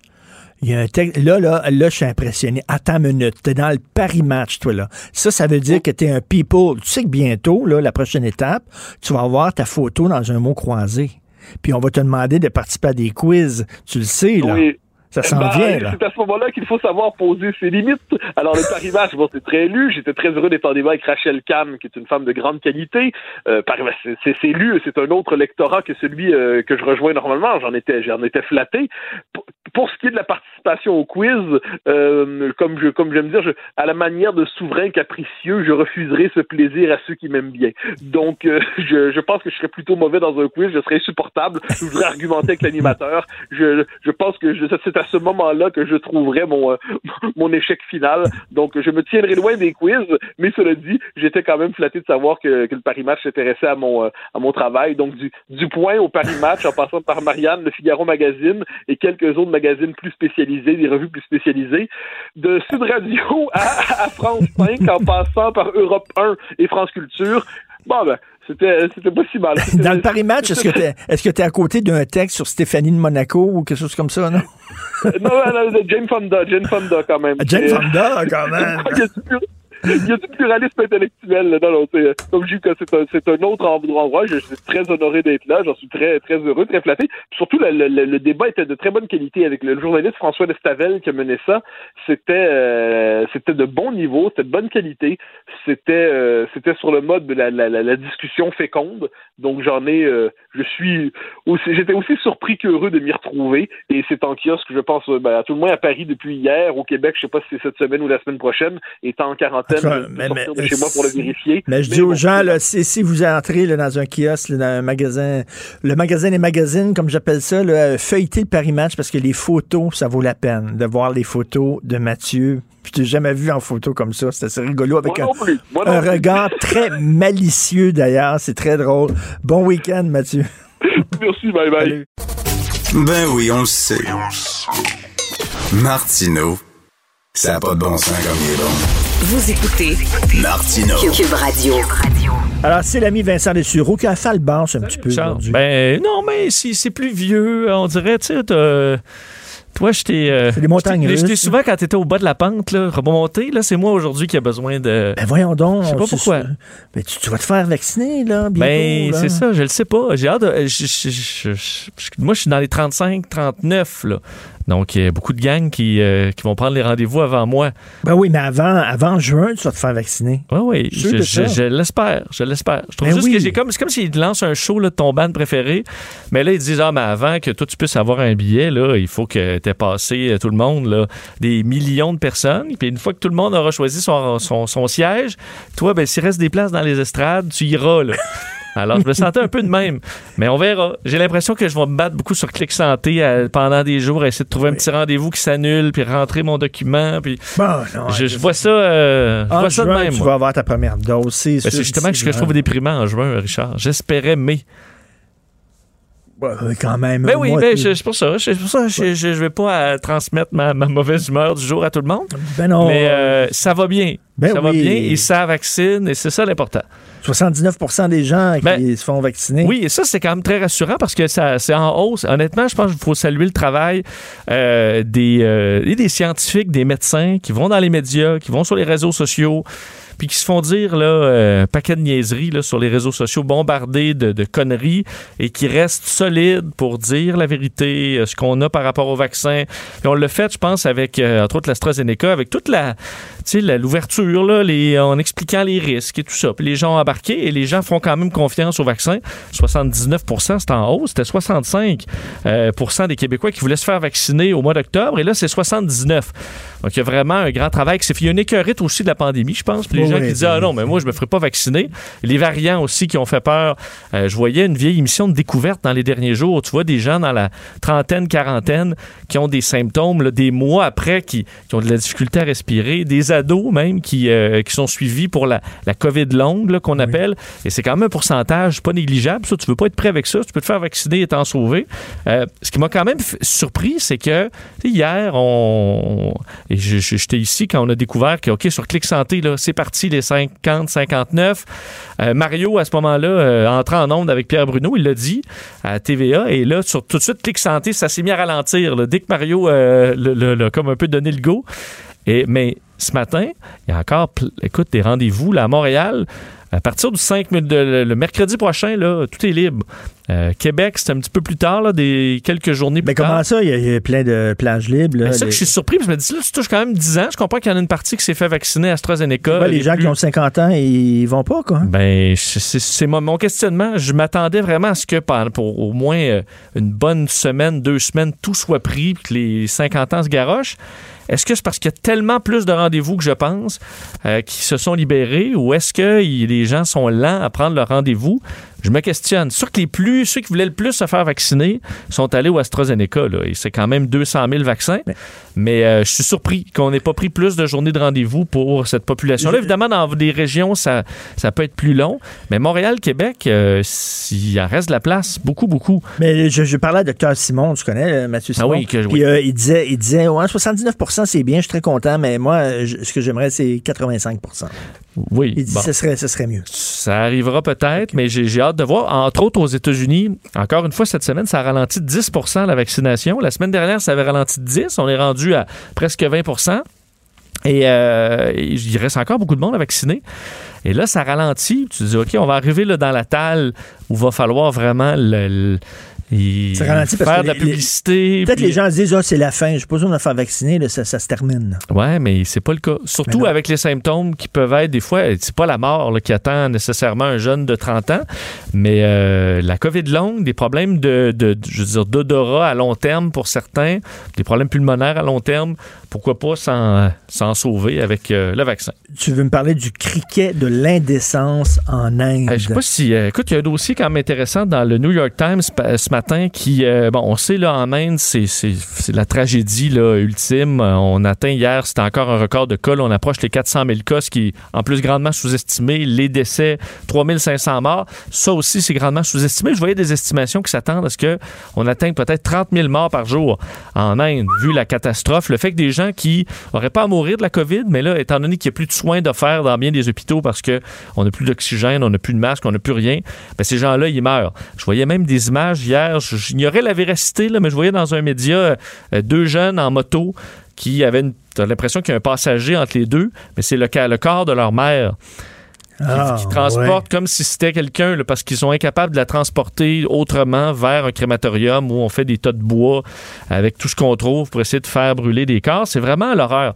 Mais il y a un groupe d'Indiens qui, eux, sont dans un autre monde. là. Et c'est... euh, Les gens qui sont très riches? non, ben oui, mais c'est la première ligue de cricket. Là-bas, en Inde, le- l'équivalent un peu pour nous de la Ligue nationale de hockey, c'est la Premier League de cricket.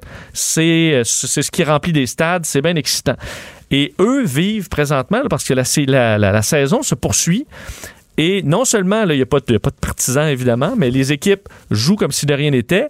Mais on mobilise pour chaque match dans les stades. Il y a une ambulance qui attend là pendant tout le match au cas que quelqu'un se blesse. Il y a une unité de soins intensifs mobile si jamais quelqu'un qui, euh, qui se fait mal. Et euh, on se promène comme ça dans, les, euh, dans six régions de l'Inde pour faire des matchs comme si de rien n'était. Alors que les hôpitaux d'à côté, et d'un, que dans les stades, ça sent la fumée des corps qu'on brûle dans les parcs à gauche et à droite. Et que les hôpitaux à côté n'ont pas de masque, n'ont pas d'oxygène, que tout le monde meurt. Les gens font le tour des hôpitaux avec leurs malades pour essayer de trouver une place. Et tu as les vedettes de cricket qui, eux, ils ont l'ambulance qui attend. Et plusieurs critiques disaient juste l'ambulance qui attend pourrait sauver à peu près 10 personnes par jour. Mais, mais, mais je me fais l'avocat du diable, là, OK? Là? C'est l'horreur, c'est l'enfer, etc. Peut-être que le seul moment où euh, monsieur et madame tout le monde indien ont un peu de plaisir dans sa journée, c'est quand ils regardent à la TV le match de cricket. Oui, c'est évi- évidemment ce que là. eux disent, mais il y a un niveau à un moment donné. Comme nous, on- je pense je pense qu'on a cet équilibre-là avec le hockey. Tu te dis, OK, on ne pense pas que ça, ça contribue. On a quand même des ressources dans les hôpitaux.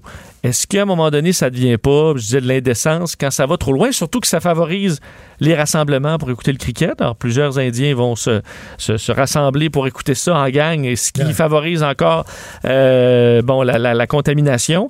Et effectivement, de garder de l'équipement de, bon, de santé pour ces gens-là. Et aussi, euh, entre autres, certains médias indiens. Entre autres, je voyais le, le New Indian Express, un journal qui a décidé d'arrêter de couvrir le cricket en disant c'est trop ridicule de continuer ça. On on n'en parlera plus de cricket, nous, avant que la Ah oui. normalité revienne à peu près. Et certaines critiques, je disais, là, je disais une personne qui disait les, les- les joueurs si, écoute, ils pouvaient voler le reste du bois qui, euh, pour brûler des corps, pour le vendre, là, pour faire un peu d'argent, ils le feraient. Donc, tu vois le genre de ton en ce moment en Inde.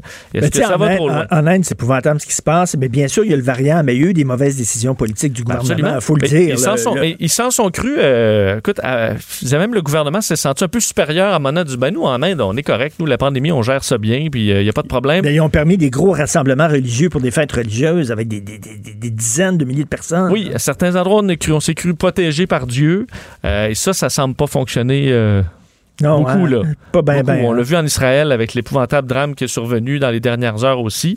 Euh, donc, euh, non, Dieu vous protège pas de la COVID et, euh, et on est, aucun pays n'est à l'abri non plus. C'est ce que les Indiens ont appris à Et- leur départ. Et tu veux parler de censure des médias sociaux. Oui, je termine là-dessus. Ben, Je sais pas si tu as vu dans le monde du sport, là, en fin de semaine, il y a un boycott important dans le monde, entre autres du soccer, du vélo, du rugby, du tennis, la F1, euh, où les athlètes décident de boycotter les réseaux sociaux pour trois jours. Bon, c'est un peu... euh, Pourquoi? pour dénoncer le, le- le ton maintenant sur les réseaux sociaux, l'intimidation sur les réseaux sociaux et tout ça. Alors, Ah, tu pourrais toi-même le, le faire un boycott si tu veux pendant quelques jours.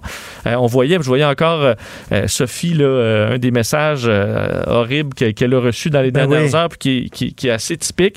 Donc, oui, il y a ça. Elle me les montre pas parce qu'elle sait que je prends un air bien raide. Ben, j'espère, parce que je... Je les ai pas vus, mais ça a l'air que c'est assez élevé ce qu'elle a reçu. Et tout ça m'amène à parler sur les réseaux sociaux.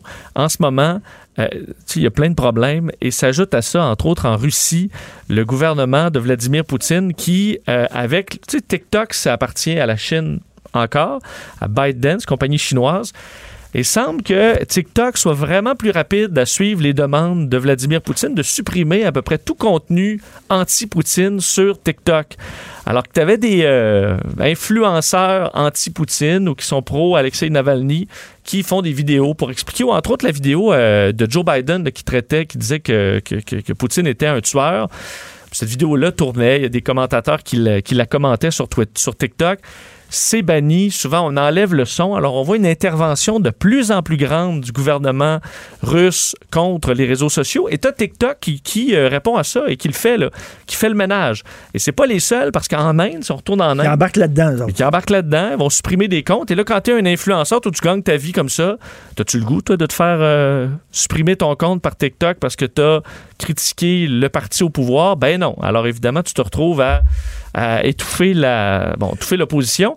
Ça, c'est des logiciels. Donc, mettons, c'est un, un Québécois en Russie, puis tu parles de Poutine, la bouffe avec un de tes amis. L'algorithme pourrait peut-être te faire, euh, te faire sauter. Mais en Inde, par exemple, là, c'est Twitter. Twitter, c'est fait. En fait, ils le disent ouvertement. Ils ont supprimé des contenus euh, qui sont anti-gouvernement indien à la demande du gouvernement indien en disant ben, c'est la loi locale. La loi locale nous dit que c'est interdit de faire ci, faire ça. Alors, on répond.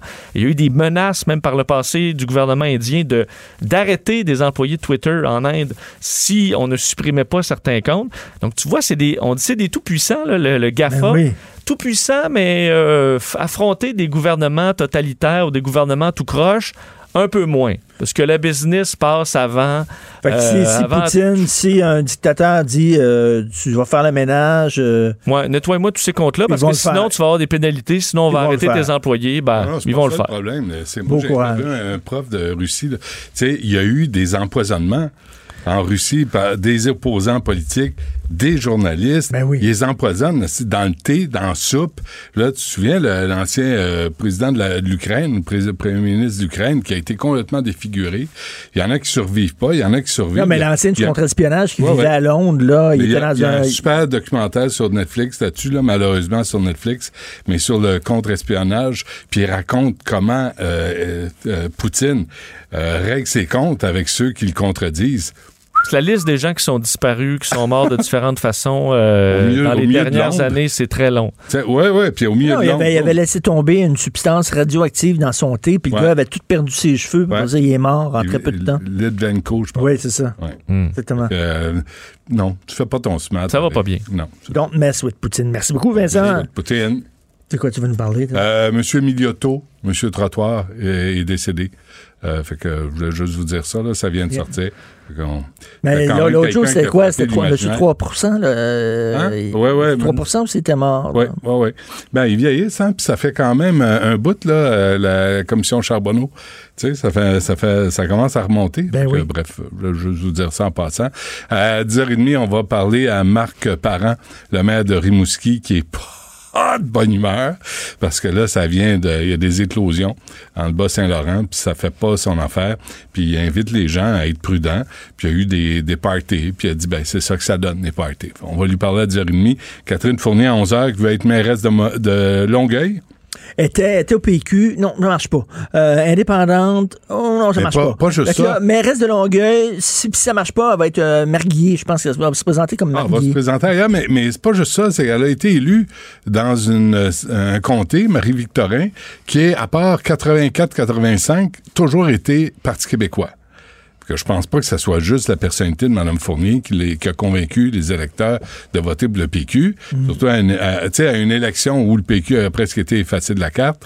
Donc euh, là, déjà, les électeurs ont dû faire, je vais lui en parler, ont dû faire avec euh, son sa décision de ne plus être du Parti québécois, même si elle avait été élue. Là, elle est élue, elle est députée, mais elle va se présenter à la mairie. Fait qu'est-ce qu'elle va s'occuper de la job de députée pour laquelle elle est payée? Mais ça ne tente pas d'avoir une job autre que dans politique, parce qu'elle veut être une politicienne professionnelle. Ben, oui, c'est pas. soit au provincial, soit au municipal, soit n'importe Ouais. où. Là. Ben, regarde. Euh, c'est comme les médias, tu sais. Une fois que t'es- rentré dans les médias, c'est bien difficile d'en sortir. Il y en a, la politique, c'est un peu pareil. C'est comme la mafia. Oh. C'est la prison ou les pieds devant. Oh, oh, oh, attention. Et euh, Dr. Joanne Liu, euh, médecin au CHU Saint-Justine, euh, qui est aussi membre du panel international indépendant sur la COVID-19, euh, est-ce qu'il faut vraiment s'occuper de ce qui se passe? Au Brésil? 400 000 morts. En Inde, 200 000, et on compte toujours les morts.